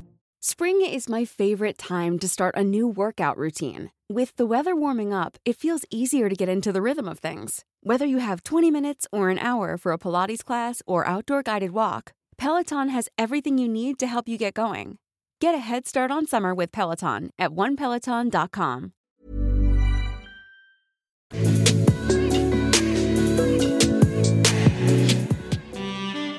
Nuestra adopción responsable. Y bueno, Supermana, por favor, cuéntanos cómo nos fue en la feria de las adopciones. Impresionante. Uno de los días más adversos para nosotros por la inclemencia del tiempo, eh, uno de los más fríos el sábado pasado. Entonces, quiero decirles que a, a toda la gente que fue, que nos llevó comida, que estuvo entrando a las redes, que eh, eh, se hicieron a- las adopciones pertinentes, porque claro, llegaba gente y decía, ay, qué bonito perrito y cómo se llama, me lo llevo. No, no, no, no, No, no es así. No, no, no es así. O sea, el perrito está, déjanos todo lo que pedimos aquí está, en la página está también, y nosotros personalmente lo llevamos a tu casa y entonces vemos y tal. Entonces la gente se sacaba de onda porque decía, no, pero yo me lo quiero llevar. Sí, mi amor, sí te lo vas a llevar, nada más que repito todo este protocolo y entonces sí, te lo llevas. De tal suerte que eh, llevan seis adopciones ya al parecer, cosa que estamos muy agradecidos. Qué alegría. A toda la gente. Qué alegría. Seis adopciones. Seis, seis adopciones. Ay, bendito sea a la. UNID también agradecerle a Silvia que tan amable se portó con nosotros. Nos Gracias, Chivis. Muchas gracias. Bueno, Yasmín, ¿qué te digo? Esa Yasmín, mujer, te queremos. Qué cosa y su familia también impresionante. Aún con lluvia, aún en contra, así como me oyen, mucho tiene que ver ese día que estábamos todos así como, chin, va a llover. Sí. No puede ser. Y entonces yo le dije al de allá arriba, échanos la mano, por favor. Y abrió sé el que, cielo. Ya sé que es el día más, más eh, lluvioso que vamos a tener, pero échanos la mano. ¿Y qué crees? De alguna manera se paró, pudimos eh, trabajar, hubo las adopciones pertinentes, estuvo la gente feliz, todo estuvo increíble ese día. Gracias a la UNI. Bendito sea Dios, gracias, gracias. Y ahora, ¿quién tenemos para esta adopción responsable? Pues la gente la conoció el sábado y es Panqué. La historia de Panqué, de esta perrita maravillosa que es muy simpática. Está preciosa, Panqué. Sí, es miel, es, es una perrita muy mona. Eh, pues es que la amarraron en una unidad habitacional para que alguien se apiadara de ella. No Abandono, mames. de estos No abandonos así eh, horrendos. Horrendos. De gente que seguramente en su cabeza tiene, híjole, cosas bien difíciles. imagínate criar un perro, criar un perro, que el perro desarrolle sentimientos por ti y tener los huevos de ir a amarrarlo en una unidad habitacional y huir. No, es terrible. Eso es de gente mala. Y los ¿eh? ojos de Panqué Ay, son increíbles. Ay, Yo siempre me, me- me clavo en los ojos porque son historias. Los ojos son, te pueden contar quién eres con tan solo voltear a ver a una persona. Entonces, Panqué la verdad es que es maravillosa, es muy tranquila, es una hembra talla grande, tres años aproximadamente, es muy obediente y, y todos los que la conocimos la amamos. Porque Panqué es, ya sabes, panza para arriba y se Mm. deja querer y convive con los demás perros. Es, es impresionante. Bueno, Ojalá pues- tenga una casa para toda su vida. Los que la conocieron saben de qué estoy hablando. Y yo estoy seguro que va a encontrar un hogar, mi querida Panqué. Sí, es muy hermosa. Porque ahora sí que es una belleza y merece encontrar una familia porque es un ángel de cuatro patas, por esa simple razón. Y bueno, vamos a esto. La, sección. Pero antes de presentar al cuerpo, que el cuerpo lo, Lo sabe, lo sabe, vamos a invitarlos a ver una obra que se llama La Medida, que se está presentando en el Centro Cultural El Hormiguero, y les vamos a regalar pases dobles. Tenemos dos pases dobles para ir a ver La Medida este próximo domingo 25 de febrero. Y les vamos a regalar, es más, no dos pases dobles, tres pases dobles. Ay, ay, ay. Para mira, las bien. tres primeras personas que se suscriban al TikTok de arroba la medida guion bajo teatro. TikTok de arroba la medida guion bajo teatro. Tenemos tres pases dobles para que vayan al teatro este domingo 25 de Ah, febrero domingo. a ver la medida de Bertolt Brecht. Ay, es buenísimo. Así que vayan a cultivarse, damas y caballeros. y bueno, aquí está el cuerpo. Un aplauso. ¡Bravo! al cuerpo. Doctor Cuerpo, ¿cómo está usted? Muy contento, nos fue súper ¿Cómo le bien fue? Bueno, no, segunda función, segunda conferencia. Increíble. No, no, ya funciona. No, ya usted ya funciona y todo. Sí, sí, ya tiene ballet, Muy, muy todo. bonito, en el camerino gente, y todo. Mucha más que la primera. Clararira. Se corrió la voz, Se ya ve. corrió la voz, precioso, muy divertido y sobre todo creo que la gente muy enfocada en hablar de amor y desamor. Qué bueno. Mira, el doctor Cuerpo, que ya se siente una verga parada de la comunicación, tiene problemas para microfonearse. Fíjate nada más.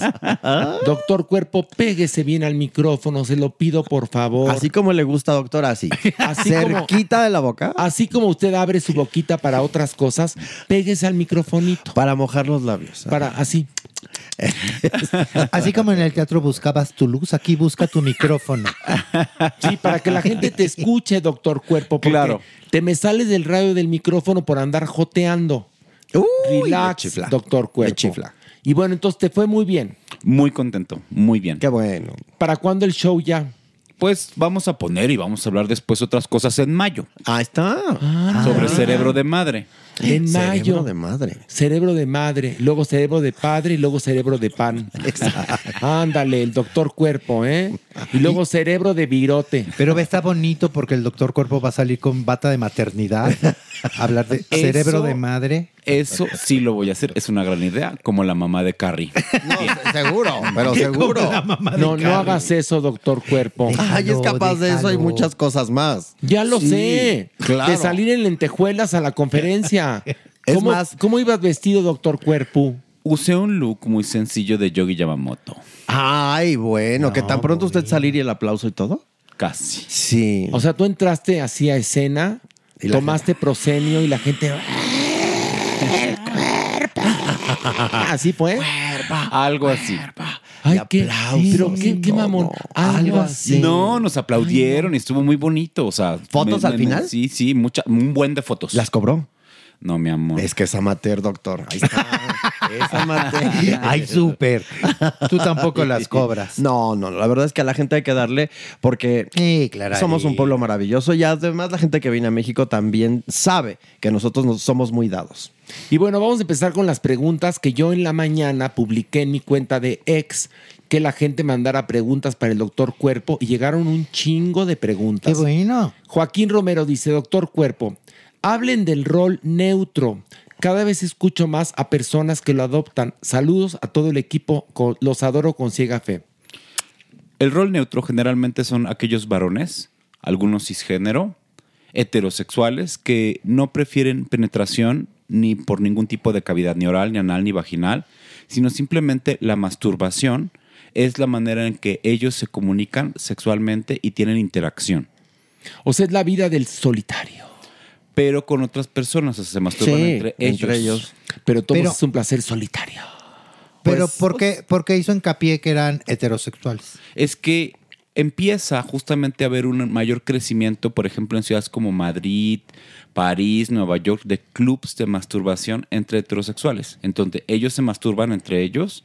Pero eso no es tan heterosexual, ¿o sí? Pero, o sea, uno, a ver, hablando claramente, uno le agarra el miembro al otro y le ayuda. Sí. Sí. Pues eso es Pero acuérdate very gay. Que acuérdate que hay los hombres que tienen sexo con hombres. Y luego la heteronorma dicta que si te penetran, entonces tú ya eres gay. Sí. Y ya eres pasiva. Y Pero ya si tú penetras, eres macho. Exactamente, pero si Claro. no, eres neutro. Ya, Ah. ya.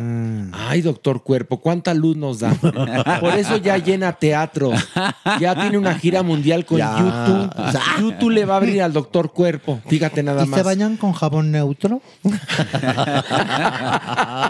Depende, Maniguis. Yo no sé Ah. aquí.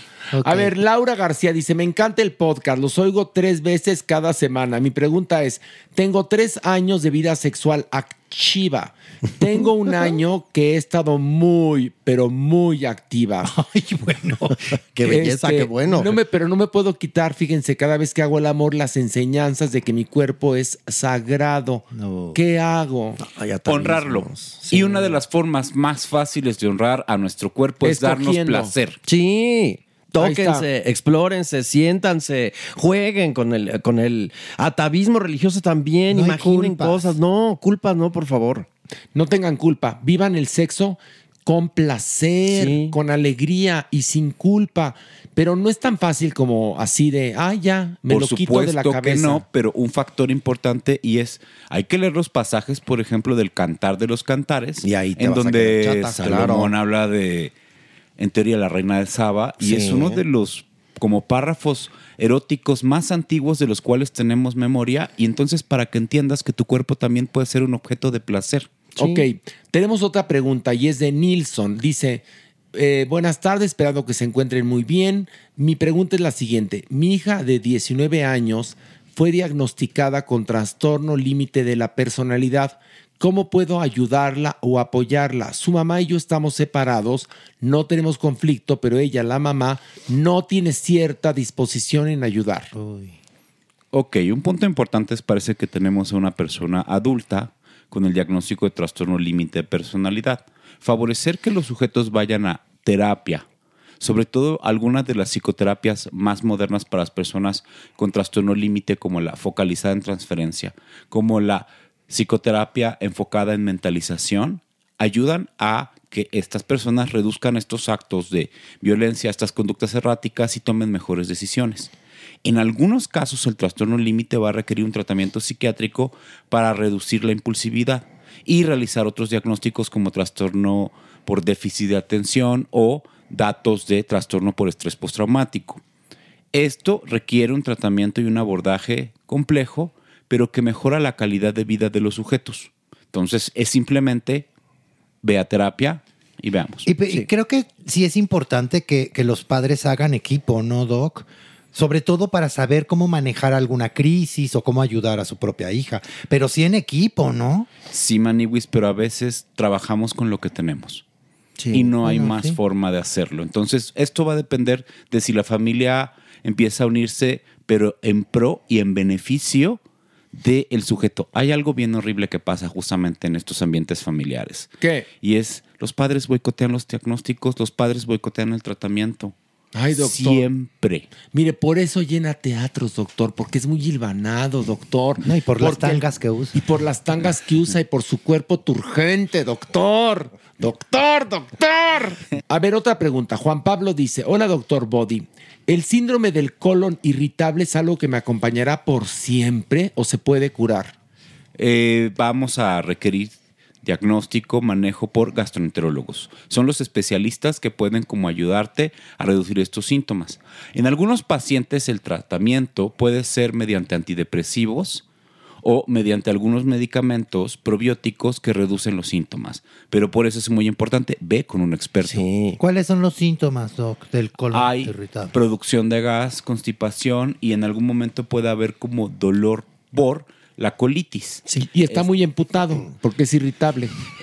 No, es que también está asociado justamente a algunos alimentos. También Sí. puede estar asociado como a algunos estados de ánimo en algunas personas que tienen o presentan síntomas ansiosos. Es mucho más frecuente. A ver, Cherry Lips dice, tengo 40 años, estoy casada, me gusta estar con mi marido, pero a veces me bajan un poco las ganas. ¿Es normal? ¿Cómo aumentarlas? Saludos a todos, los amo con vehemencia. Fíjense que con la llegada del amor romántico y el amor verdadero, se reduce mucho el deseo de mantener relaciones sexuales con nuestras parejas. Tenemos que empezar a buscar dentro de nuestros acuerdos formas para reavivar la llama de algún momento. Que nos vamos al hotel, que vamos a otro lugar, que no estamos con la familia. Ándale, con son hijos, buenas, buenos tips, buenos al tips. monte, dependiendo de sus deseos y necesidades. Al monte de piedad.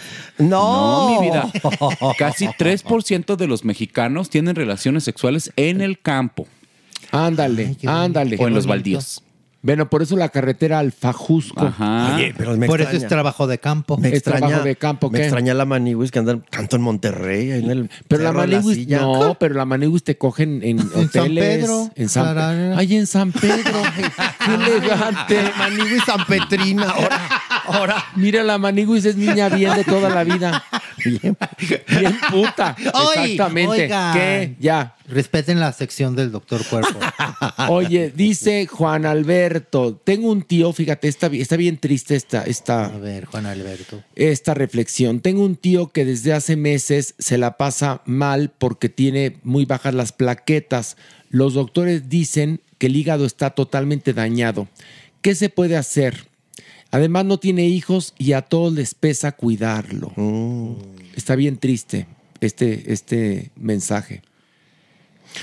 Esto es complicado porque el sujeto tendría que acudir con su médico internista para ver qué o cuáles son los órganos que tienen como mayor daño, cuáles son los síndromes, qué es lo que está pasando. Requiere atención médica. Pero hay otro momento, otra cosa, lo hemos hablado en otros podcasts que se recuerdan, es el colapso del cuidador. Algunas aquí ni siquiera hay quien quiera cuidarlo. O sea- Probablemente la familia ya colapsó desde hace tiempo. Entonces, Pero es, es un tío. Es que cuando es un tío que no tuvo Ay, sí, hijos, es difícil. es muy difícil. Si los propios hijos con los padres después se hartan, imagínate un tío. O sea, es terrible. Está el pobrecito solo con soledad, doctor Cuerpo. creo que también quien podría escribir este tweet podría ayudar. Podría ayudar. acercarlo. Y esto es un factor para pues que mejore la salud en la mayor medida posible. Pero sí ir al doctor y estar este, pendiente. Y hay una cosa, querida persona que escribes esto. Todos vamos a llegar a viejos.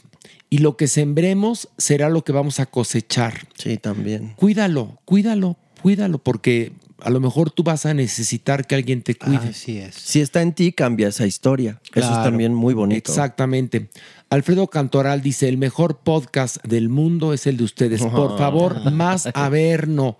Como antes que lo hacían de una hora, bien pedinche yo, ja, ja, ja, ja, ja. Y No, sí, bueno. y sí. Vente a producir, mi amor, el programa. Ay, bueno, dice Daniel So, ¿para cuándo el especial de sexo anal? ¿Hay que hacer un especial de sexo anal, doctor Cuerpo? Por supuesto. ¿Usted se, se pre- se presta o qué? Me Ay, no. presto. Yo, usted Qué se susto. empina, pensé que iba a ¿Qué, qué dices? Pensé que iba a ser, usted se empina y aquí la mesa. Qué susto.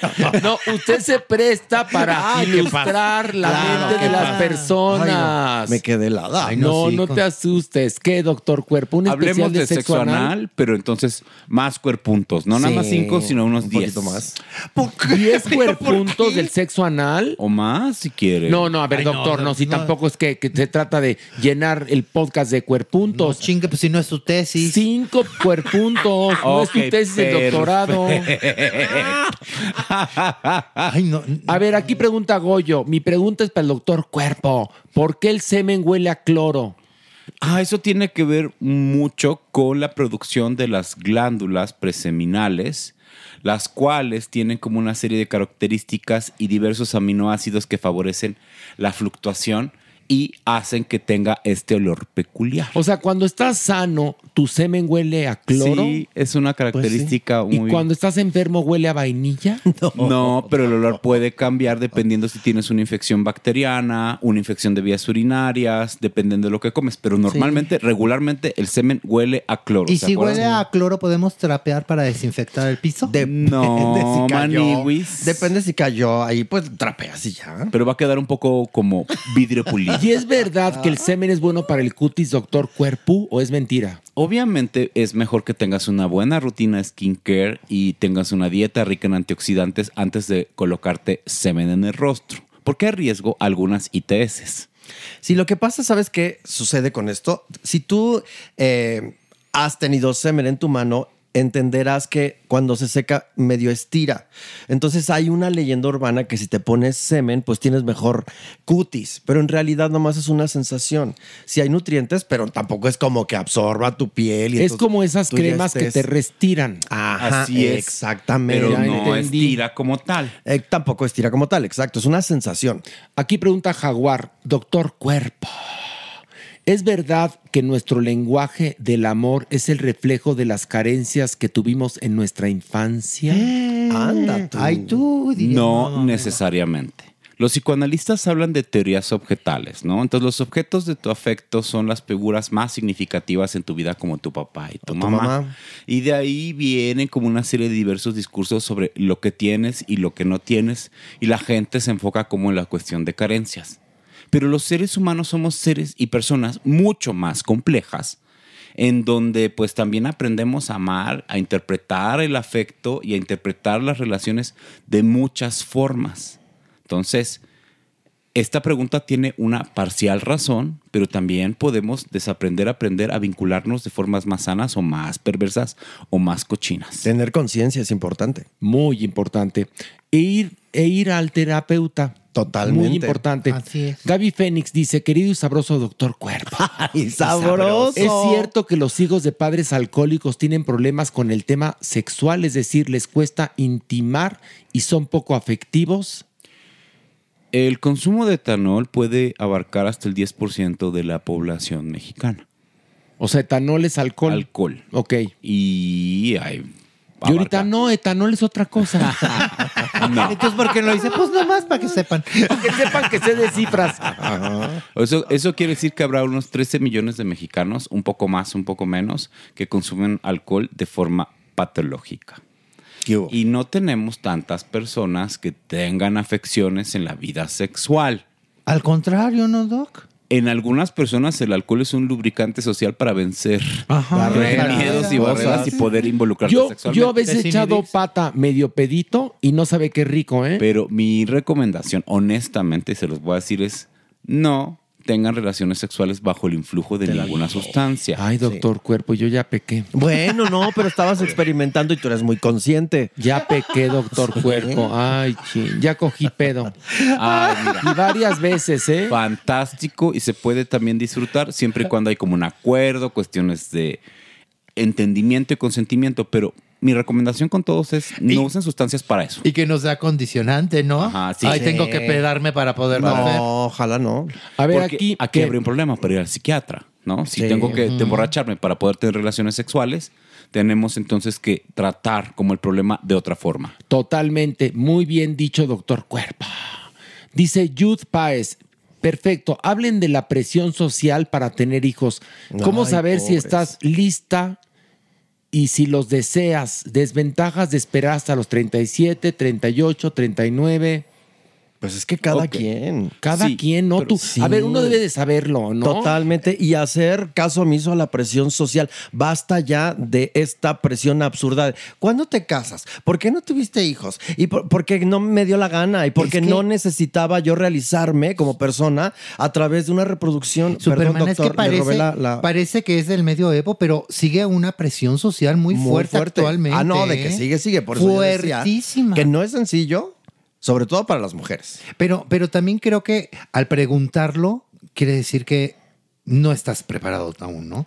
El que alguien te diga, ya es momento de que seas madre, o no, no, no, no es así. A ver, doctor Cuerpo. Es que hay algo bien interesante que está sucediendo ahorita. Las mujeres que tienen como uno o dos posgrados están teniendo sus primeros hijos entre los 35 y los 42 años. ¿Quieres tener un hijo? Primero tenemos que asegurarnos si económicamente lo puedo Apoyar. abordar, apoyar, generar, ¿no? O sea, porque los gastos de un infante, llevarlo a muy lejos para que la gente le vaya bien, pueden ser como muy complicados. Sí. Segundo, emocionalmente puedo tener un hijo y criar a alguien para poder tener como fenómenos de trascendencia puede ser también algo difícil.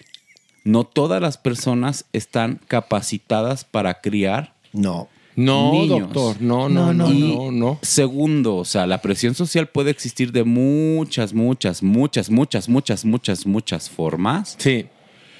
Pero uno tiene que decidir por sí mismo si tengo que escuchar a los demás o escucho mi voz interna y mis propias necesidades. ¿Por qué?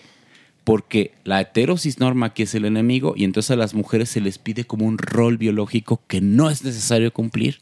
Y entonces esto genera mucho daño. ¿Y por qué? Porque las primeras personas en pedírtelo son tu familia, tus amigos y la gente cercana en una forma violenta. Oiga, doctor Cuerpo, Dígame. ¿quién es su amigo Alonso? Ah, es mi compañero el que me acompañó en la conferencia. Porque tío dice, Morales. dice Shoshana, saludos a su amigo el psiquiatra Alonso, muy atractivo. Y es heterosexual. Ay, pero lo dice, pero lo dice como si fuera pecado. Qué no, bueno que no, es no. Es una característica normal del Pues pobre. sí. Claro. Del pobre. No, ay, doctor, no sea culero. Aquí todas las orientaciones son, Son válidas. bienvenidas, Sí. son válidas. ¿Eh? Doctor Cuerpo. Bueno, pues, doctor Cuerpo, un aplauso para el doctor Cuerpo, que estuvo muy claridoso este Yo día. amo El doctor Cuerpo. Ay, doctor Cuerpo. Yo le voy a diseñar unos pósters ahora para sus, sus conferencias. Váyase de gira, doctor Cuerpo. Váyase no, de porque gira. también me gusta estar aquí. A ver, Bueno, nadie está nadie diciendo que- que no venga aquí. Ah, Las giras no, significa Acuérdate que. Maniwis me corre cada año. A ver, doctor Cuerpo, La gira no es me voy de gira y no vuelvo, no, No, es un viaje en transatlántico. Vas a Tlaxcala, regresas, vas a San Luis Potosí, regresas, vas a Guadalajara un día, regresas, así es. O déjalo que haga una caravana seis meses, que empiece en Mérida, que termine en Tijuana. Ándale. En Mexicali. En Mexicali. Ándale. Para que sienta lo que es que generar sienta- tablas. Exactamente. En las giras se generan tablas, Tablas. doctor Cuerpo, y ya que usted anda de figuroso y de, y de conferencista, pues tendrá que aprender eso que se llaman tablas, porque ahora se está metiendo a nuestro rubro. Y en nuestro rubro las tablas son muy importantes. Oh, sí. Yo muy sé, importantes. Y aprendo de ustedes. Y el respeto al escenario también, doctor Cuerpo. Sí, ¿eh? totalmente. Y bueno, con esto despedimos al doctor Cuerpo. Un Bravo. aplauso. Bravo, Tepoti. Y vamos, y vamos a esto, por favor. El haber.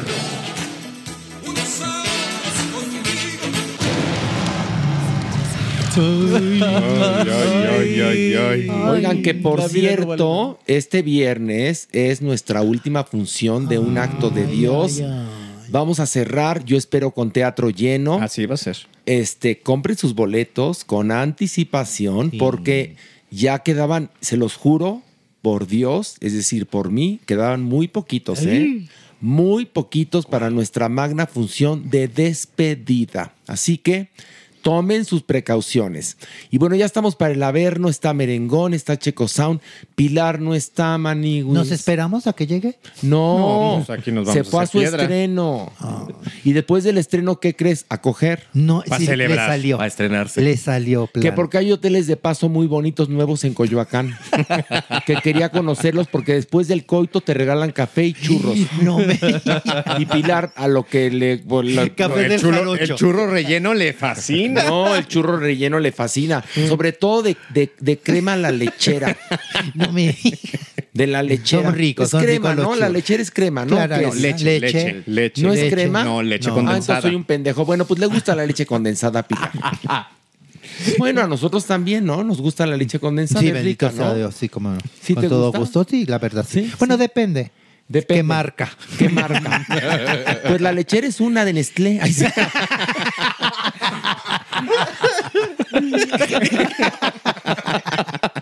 Y Pilar ahorita está tomando unas jarras de, la lechera. A ver si nos empalaga. No, porque la combina la lechera con Carnation.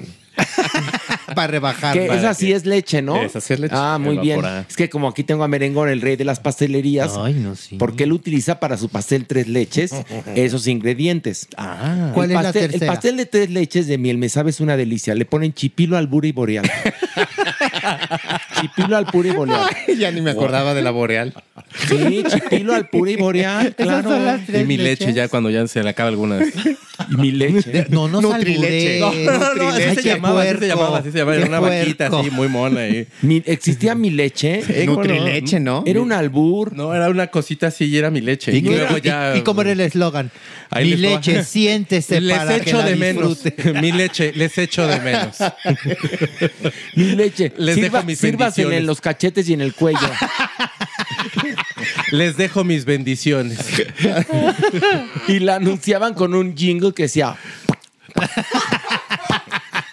Y Pito era el, el efectivo Pito, de, Pito, de la- Pito era el, el- el, este, El presidente, el spoke, Spokesman. Sí, sí, sí. Sí, sí, sí, iba y daba pláticas, Pito, sobre mi leche y todo esto. Y decía de dónde venía mi leche. Porque además, mi leche, fíjate que tiene una cosa muy bonita. No utilizaba n- para nada ni atormentaba las vacas. No, no, a puro jalón ahí. A puro jalón, sí, a puro jalón. No, no, muy, muy rica mi leche, por cierto. Bueno, pues Pilar, después del estreno de su obra de teatro, que esperemos que le ha ido gloriosamente porque se lo merece, Sí, lo pues merece. aprovechó que había dos hoteles nuevos de paso en Coyoacán Ay, y daban después del coito café y churros, rellenos de leche la lechera y de Carnation Clavel. Entonces se quedó para degustar. Qué bueno. Dijo, Ay, pues sí, bueno. ¿no? Celebrar siempre es bueno. Para celebrar. Y bueno, vamos a bajar a vernos después de este breviario cultural. ¿no? Finísimo. Finísimo. Una, ¿están listos? Va, va, Listo. va. ¿Tienen miedo? Sí, yo sí. ¿Tienen mella? Sí. Un poquillo. ¿Por qué tienen mella? Porque tenemos miedo. No tengan miedo. No tengan miedo porque la doñinini es a todas margaritas. Contigo. No. No siempre, no siempre. Con Checo también. Ay, porque se lo quiere echar. Y con merengón. A veces. Ay, a veces sí. Mira, hoy no viene Pilar, que es la que la pone de malas. Ah, bueno. La verdad. Es- Pilar es la que la pone de malas a mi doñinini. ¿Estamos listos? Va, Listos. va. Una, dos, tres.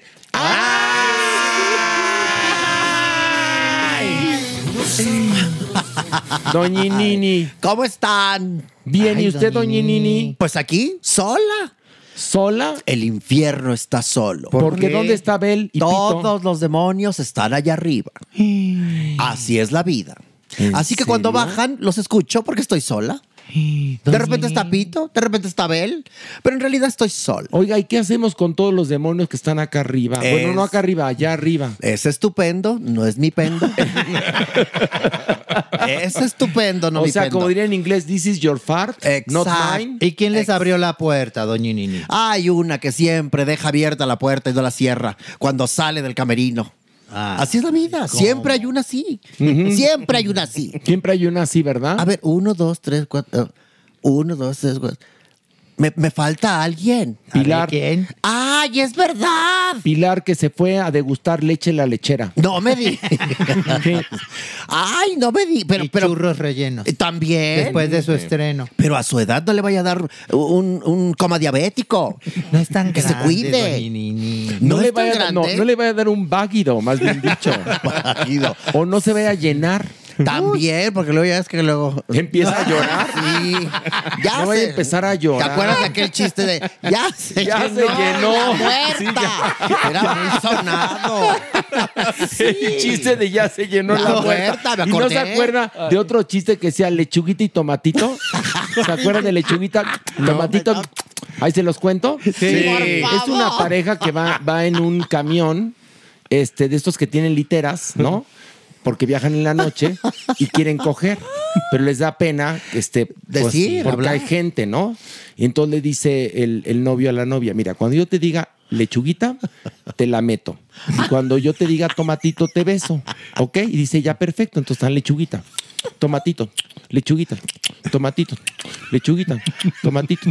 Y entonces el de abajo dice, esos de la ensaladita, ya párenle que ya se les cayó la mayonesa. ¡Bravo! ¡Qué, gran momento! ¡Qué gran momento! Wow. Antes había ingenio, Horacio. Ahora son memes, doña Sí, es diferente. Oye, yo, yo tengo que confesar que soy fan de Horacio y tú cuando cuenta chistes, te lo juro, te lo juro, es buen contador de chistes. Tengo mi chispa, tengo mi chispa. Muy vulgares, por cierto, pero A mí me gustan vulgares. muy Ay, la vulgaridad tiene su simpáticos. Ay, hablando de vulgaridad, hay que bajar al Averno. Ya, Va. ¿Más? ¿Otra Vamos. vez más? Una, dos, tres. ¡Trepes en pito! Checo! A ver, Checo, trépate bien en pito. Está resbaloso porque acaba de, de servir. Checo, a Me ti te siento tocó, tobogán aquí con Pito. Es que te tocó hasta adelante hoy, Sí, Checo. ya andaba yo tantos años cuidándome y aquí con Pito ya perdí, fíjate nomás. Nada más no le pique su ojito. No, perdóneme, Pito, déjele sobo. Que nada más tiene uno, tiene uno. Oigan, Maniguis, ¿ustedes saben quién es Clarita Kim? No, ¿quién? ¿Cómo no saben quién es Clarita Kim? No es Luz Clarita. No, Clarita Kim. Es una chica trans que le entrevistaron en un programa uruguayo, Maniguis, porque declaró que tuvo sus que veres con Cristian Castro. Pero esa no es tanto la nota, sino que tuvo que ver con él ya siendo pareja de Mariela Sánchez. ¿Pareja? Pareja. ¿Pareja? Pareja. Correctivo, No, no. correctivo. Co- Ahí está. Ay, doñinini. ¿Ves que fue muy claro? Si no, regrésale tantito al podcast para que haga el pareja. Es que, es que esa es la nota, Maniguis, A que ver, a ver, parece entonces- ser que Cristian Castro le fue infiel a Mariela Sánchez, que era la mujer de su vida por fin. Ya hasta se la presentó a su y yo- mamá. y justamente yo ayer vi una foto de Laveros Cristian y la novia en la Basílica de Guadalupe. Ay, ay, ay. No me digas. Qué respeto hay por la Virgen Morena, fíjense. Te digo que los diablos están allá arriba. Los diablos están Esto acá está arriba. vacío. Pues les digo. ¿Y mi Cristian qué? Que no, entrevistaron a Clarita King en un programa que se llama Sácate la careta. Ándale. Así se llama, es un programa uruguayo. Y entonces mi Clarita Kim fue a decir, pues sí, efectivamente, yo conocí a Cristian Castro, yo trabajaba en un bar, él me vio ahí trabajando, porque yo en mis tiempos libres pues bailo y, y- y ame- soy muy amena y entonces yo trabajo en los bares. Y soy muy rítmica. Y muy rítmica. y entonces ahí me vio y entonces le cautivó mi belleza y me buscó. Y entonces nos vimos y, ay, pues jajaja, jojojo, oye, te invito. Y pues pasó todo lo que tenía que pasar. Aunque dice Clarita que ya hubo cosas que le sacaron un poquito de onda. ¿Por qué? Como por ejemplo, que lo primero que hizo Cristian fue quitarle las botas y él ponérselas. Que No. hasta ahí dices, bueno, pues somos del mismo número, ¿no? Pues no hay bronca. Pero después le quitó la tanga y también se la puso. ¿No te acuerdas cuando salió en tanga? Sí. Que se dio un masaje y se, y se mostró sí. en tanga. Sí, sí. ¿Y luego qué le pidió el brasier? No, no, no, nada Ah. más tanga. Y en toples, así creo que le bailó mi Cristian. en botas No, y tanga. no. Eso dice a Clarita que le sacó de onda. Pero ya la segunda vez que se vieron. Ah, hubo segunda vez, Entonces, ya, ajá, ya, ya, pues para ella ya fue más, más común, ¿no? Ah, bueno, pues está bien. Mira, te traje otro color de botas. ¿no? Pero ya la tercera vez que se ¿Cómo? vieron. ¿Pero cómo? Ahí ya era Cristian pareja de su actual pareja Mariela. Anda. Ahí está el pedicure. Ay, pobre Mariela. Ay, no. Ahí fue el pedicure. Hasta ahorita, pues Cristian no ha dicho nada. ¿Y Mariela no ha dicho nada? Mariela no sabe. ¿Y laveros? Ahorita se va a enterar, ahorita que Mariela escuche el podcast. Ay, Para- laveros. Ay, Laveros, ¿qué va a Pobre, decir? santa mujer. Laveros yo creo que ya se lo sospechaba. No, digo, que mamá no sabe quién es su hijo. La verdad. Claro. La verdad. No, además, mi, creo, mi- en serio creo que mi Cristian Castro tomó leche en mamila hasta hace cinco días. Sí, sí, sí, sí. sí. Te lo juro, ¿eh? Te lo juro. Es verdad. ¿Ves? La doñinín lo sabe Es todo. verdad. ¿Usted lo conoció chiquitito? De, de pequeño, sí. Sí. Sí, el gallito feliz andaba ahí en los foros y todo, el día que yo grabé allá en Televisa, que movieron mi casa y todo. Se quería llevar él unas cositas. Le dije, no, deja ahí, niña. ¿Los gallitos de Tane? No, ¿Para aquello del gallito? otras cositas ¿Otras que tenía, cosas? sí, yo en un cajón. Y abrió y dije, ¡ay, cierra eso de ahí! ya andaba ahí con... Pues, ¿Qué tenía usted? Algo- Ya, ya, ya, dejémoslo pilas, ahí. con De- pilas. Algo con pilas. látex Dejémoslo ahí. cosas. Látex, En fin. Látigos, guantes, máscaras, botas. Juguetes, pues. Juguetes, pues, juguetes de adulto. Sí. Oye, bueno, pero entonces lo que estás diciendo es terrible porque ya Ay, estábamos emocionados con que Cristian Castro había encontrado a la mujer de su vida en el cono sur y ahora resulta que la engañó. Ay, Sí, no. puede la engañó con otra. Pueque. O sea, que huele a leña de otro hogar. Sobre todo leño. No, pues, pueque. no, pues, pueque, sí. pueque. Pueque. No sabemos. No sabemos. No porque sabemos. estas son declaraciones de Clarita Kim. Clari, otra Clarita. Fíjate. Que se interpone. Viene la mucho la tendencia Wow. de las Señora, claritas. claras. usted que nos escucha. Y no, y Clarita, la de José José. Clarita. Y Clara Chía. Por eso, señora, usted que nos escucha, si su marido tiene No. una vecina, amiga o compañera de trabajo que se llame Clara, en este momento me la cachetea y corte esa amistad. Porque de seguro se la está dando. Seguro. Sí. Sí. Sí. Oye, las Y si tenemos un amigo que dice Clararira, ¿tendrá que ver o nada que ver? Es diferente. Ah, perdón. Ese es diferente, ese es de Pregunto. afirmación. Ah, De bueno. clararira, afirmación. También puede ser negación porque es clararira que no. También Clararira, por supuesto. Pero es clararira que sí o clararira que, no.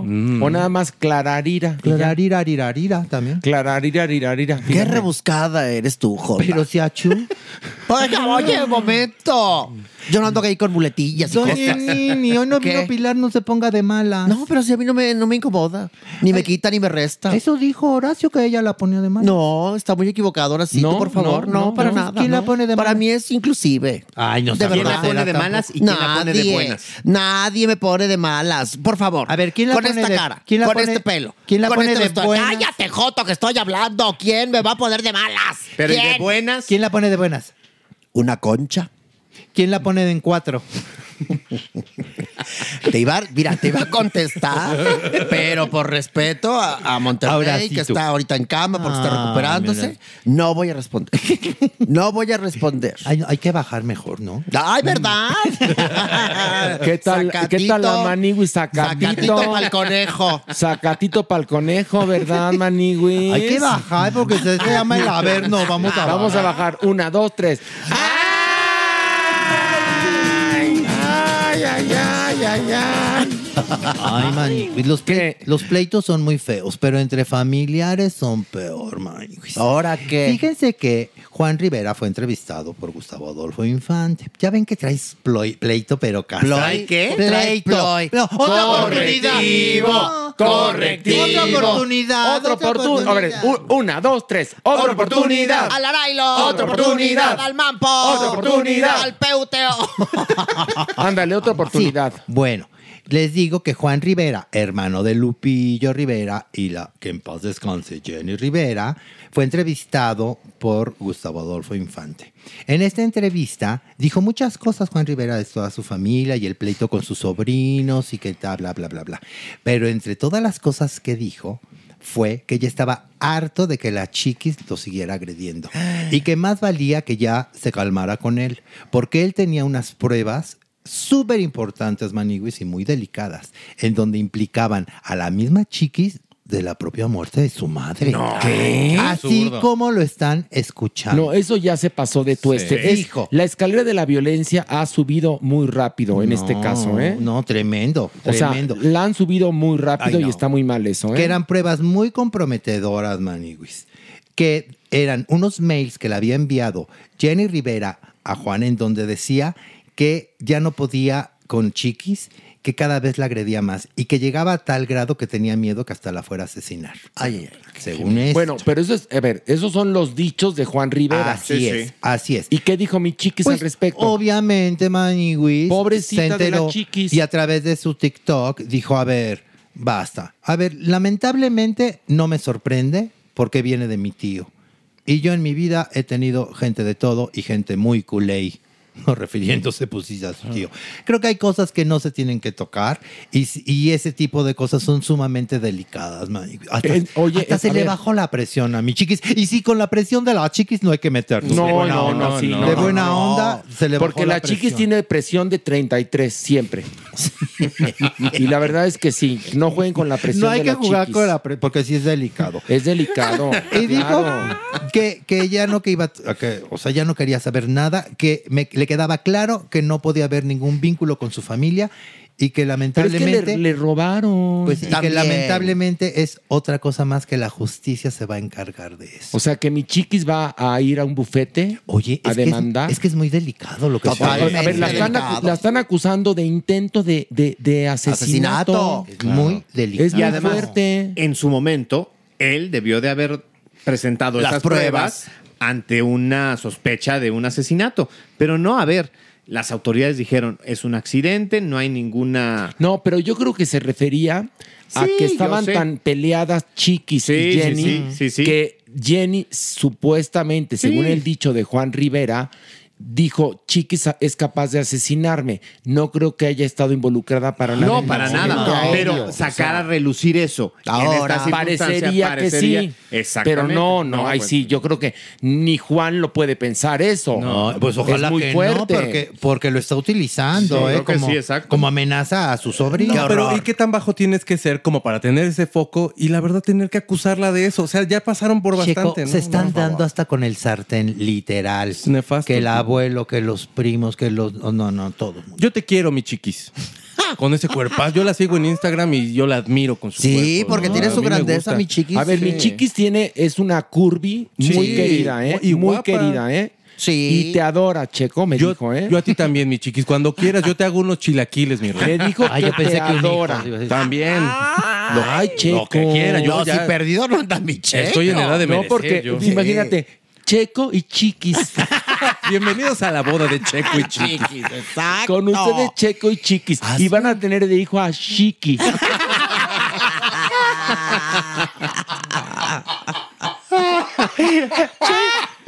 ¡Ches mamones! Y su reality, chiquilladas. Ahora sí. ¡Wow!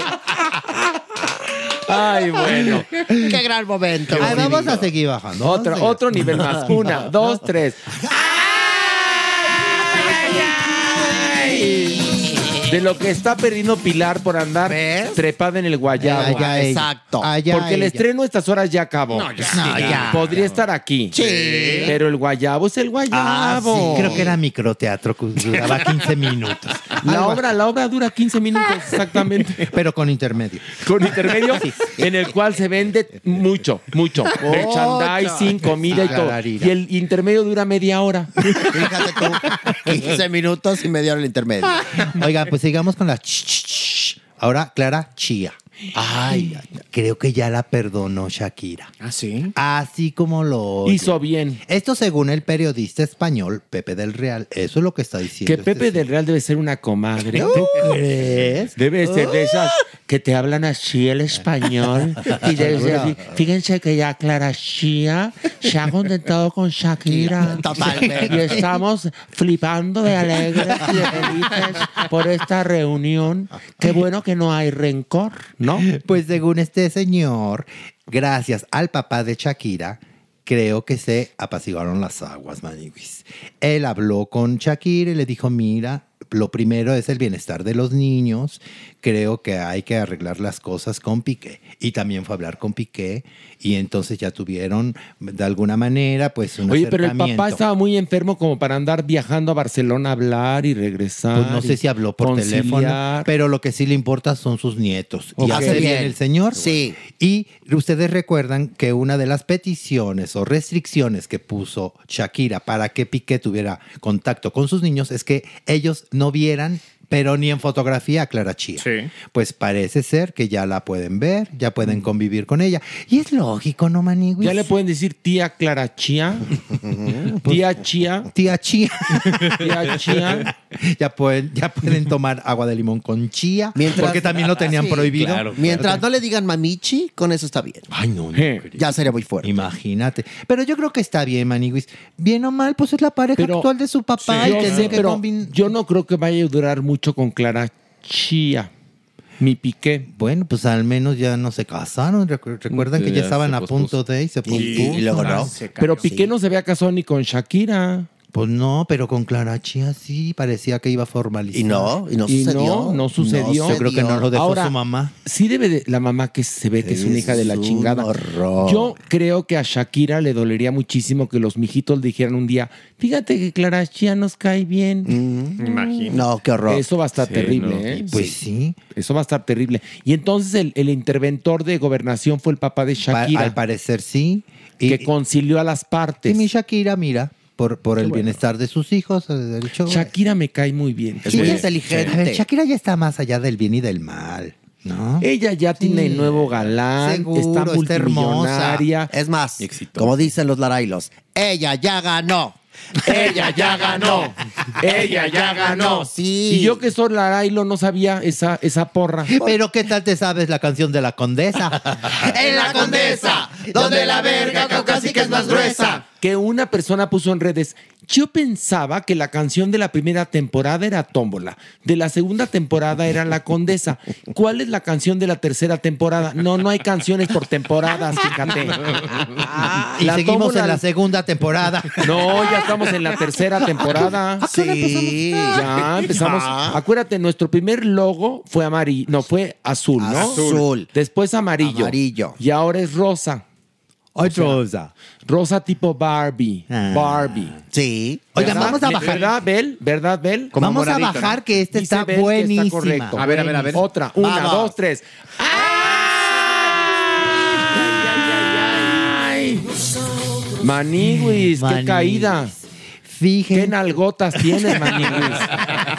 Ay, Oye, Horacito. ¿qué pezones tienes, Ay, Maniguis? somos hermanos, Horacio. No, ya sé, pero qué nal... Tienes, Ya eres tienes una- un derrier la maniguis. Nachón de nervios. Sí. ¿Tienes, tienes unas nachas. Ay, ya, y sabrosas, ya. Pero tienes como cuatro y dos de lado. O sea, Oiga, varias. señora. Llenas de celulitis, además. Ay, bueno, Pinches ya, na- tus pinches nalgas. Ay, bueno, primero me ensalzan y ahora ya me Y humillan. tus pezones que parecen tostones, Ay, por doblones. La volvimos a Envidiosos. ver en el camerino. Nos metimos Bel, Pito y yo para verla cambiar, nos quedamos frías. Y mira que aquí hace mucho calor. Pues si quiere puede ir este viernes, que es la última vez que vamos a estar en no se me antoja, de- mi amor. Verte en el camerino encuadrada, no se me antoja. No, pero la obra sí se me Ay, antoja. sí, esa voy a estar ahí sentada, por supuesto. Ay, sí, no sí, sí.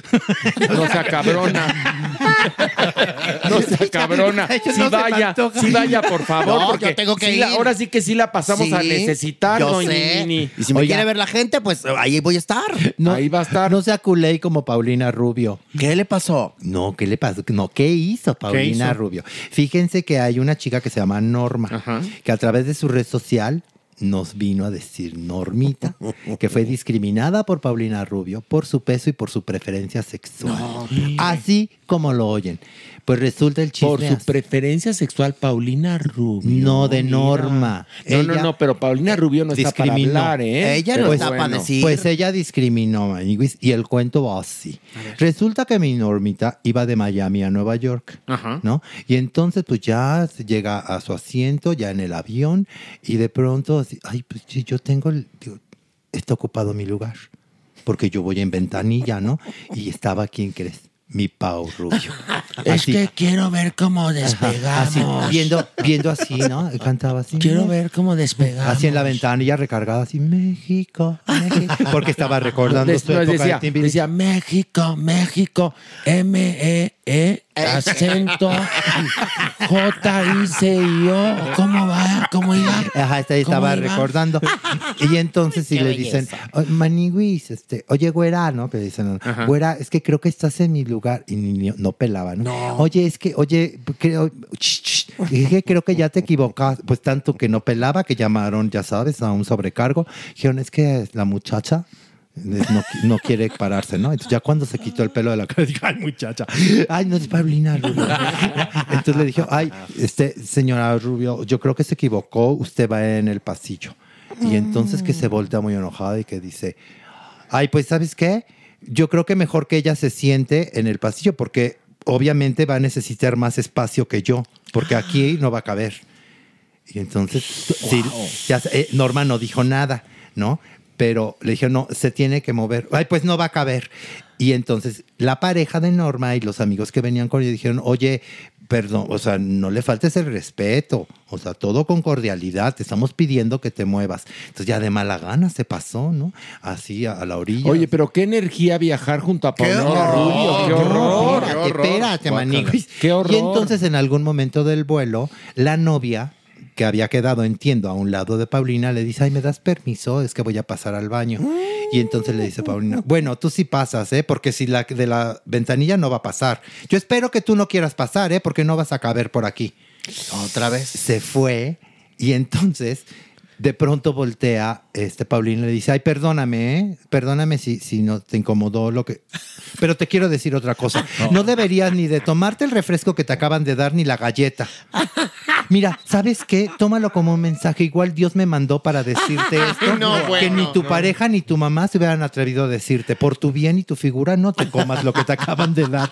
Qué cretina. No, no, no, no. Oh, Mani- en eso, en eso ¿Qué? llega la pareja de Norma y así de. Oye, Manigui, ¿sí me das permiso? Ay, no, no, pues de veras, qué lesbianas tan incómodas y raras. Y entonces, Manigui, pedicure en el vuelo. Pues con toda razón. No, pues Obviamente, con toda razón. Norma y su pareja le hablaron al sobrecargo diciendo, oye, esta señora nos está acosando por nuestra preferencia, nos está insultando. Ay, Nos está discriminando. Gritoniza y tanto así que gracias a otro pasajero que le dijo, a ver, vente Paulina, siéntate aquí, yo me cambio de lugar, porque tú no vas a De poder. plano. Todavía nos falta un par de horitas, mejor ya vente para acá. Aquí viene Diego Schwenning, tampoco yo lo aguanto. Siéntense. Oye, qué culera Paulina Rubio. Pues así no lo cuenta Normi. Oye, pero Paulina Rubio criticando preferencias sexuales Por cuando ella ha favor. tenido sus, sus deslices, ¿eh? No, Esto bueno. salió en todos los periódicos cuando se peleó ahí en Miami por una chava. Sí. Acuérdate Sí, hubo de ahí un Glantina, acuérdate de Paulina Rubio, Paulina Rubio. Ay, pues mira. tu pantufla. Sí. Y aunque no hubiera tenido alguna experiencia. Andaba no mordiendo tapetes. Sí. Paulina talló pelucas, Sí. ¿eh? Paulina Por talló favor. pelucas y eso no es ningún invento. Salió en el periódico más importante de Miami la bronca que tuvieron dos mujeres por otra mujer y una de ellas era Paulina Paulina Rubio, Rubio. en una discoteca en Miami. Salió en todos los periódicos, ¿eh? Ahí está. O sea, y tampoco hay que enfrentarse. Así es que, por favor, Paulina. Lo cual no estamos criticando No, lo no, más no, mínimo. no, no, lo que no. estamos criticando es su homofobia en contra de estas chicas. Es su gays. mala educación. En este caso, lesbofobia. Su lesbofobia. Y su mala educación. Totalmente. O sea que le dijo, ¿sabes qué, flaca? No te comas la galleta ni el refresco. Te lo digo yo que tengo un cuerpo súper bonito de perro parado. Ah, Pero qué tal eso de que igual Dios me mandó a decir No, no, no, no, lo no, que no te van a decir ni tu pareja ni tu mamá. Lo que no. Oye, y en, y en redes estas chicas, ¿por qué no la grabaron? Ay, hubiera sido muy Uy, bueno. lo hubieran grabado. Pues Sí. este es el testimonio nada más de Norma, que lo dijo a través del TikTok. Norma, estamos contigo. Contigo, Sí. sí. Norma, te queremos, Norma. Norma, te queremos, Norma. Norma, te queremos, Norma. Estamos contigo. Somos Norma Believers. Sí. Sí. Ay, Maniguis, ¿tienes otro chisme? No, ya vámonos. Bueno, ya vámonos, porque ya, ya, ya, ya, ya, vámonos. Ya, sí, ya, ya, porque hay que ir a hacer pan. Si Alejandro tiene que ir a hacer pan. Le habló el marido y le dijo, a ver, Akira regresa. Mira, ya Estoy está- esperando. Tengo el horno bien caliente. Ya está todo listo para la dona. Ya, Ya está está todo separa- listo para la dona, el lubricante y todo. Ya está separando las yemas de la clara. El tres leches ya. Vamos a hacer pastel cuatro leches. ¿Cómo que cuatro? Preguntó Alejandro. Es Sí. imposible. No, dijo. Es imposible. Es un le, dijo, plan imposible. le dijo, claro que sí, van a ser cuatro leches. Boreal, Chipilo, Alpura y la mía. Mi leche. Ándale. Y mi leche. Y mi leche. Ay, cuánta vulgaridad en este podcast, en serio. Pero bueno, así nos quieren. Así nos adoran y tejones porque no hay ardillas. Exactamente. Y a las tres pasamos a decir adiós. Una, dos, tres. ¡Adiós! Esto fue Farándula 021. Recuerden, un nuevo episodio cada miércoles. México, México, quiero gritar fuerte, qué bonita nación.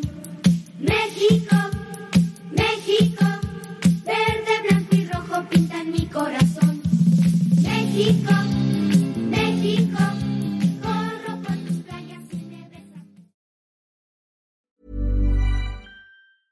Mom deserves the best, and there's no better place to shop for Mother's Day than Whole Foods Market. They're your destination for unbeatable savings, from premium gifts to show-stopping flowers and irresistible desserts. Start by saving 33% with Prime on all body care and candles. Then get a 15-stem bunch of tulips for just $9.99 each with Prime. Round out Mom's menu with festive rosé, irresistible berry chantilly cake, and more special treats. Come celebrate Mother's Day at Whole Foods Market it. Want to get a chiseled look in the jawline? Sculpt and shape your jawline with added volume from Juvederm Volux XC. Juvederm Volux XC is an injectable gel specifically designed to be robust enough to improve moderate to severe loss of jawline definition. And it is the first and only hyaluronic acid filler approved for the jawline. Add volume to your jawline for a chiseled look with Juvederm Volux XC. For important safety information and to find a licensed specialist, visit juvederm.com. That's J U V E D E R M.com. Not for people with severe allergic reactions, allergies to lidocaine, or the proteins used in Juvederm. Common side effects include injection site redness, swelling, pain, tenderness, firmness, lumps, bumps, bruising, discoloration, or itching. There's a risk of unintentional injection into a blood vessel, which can cause vision abnormalities, blindness, stroke, temporary scabs, or scarring. Talk to a licensed specialist to find out if it's right for you. Visit juvederm.com. That's J U V E D E R M.com. Imagine the softest sheets you've ever felt. Now imagine them getting even softer over time. That's what you'll feel with Bowl and Branch's organic cotton sheets. In a recent customer survey, 96% replied that Bowl and Branch sheets get softer with every wash. Start getting your best night's sleep in these sheets that get softer and softer for years to come. Try their sheets with a 30-night guarantee. Plus, get 15% off your first order at bowlandbranch.com. Code BUTTERY. Exclusions apply. See site for details.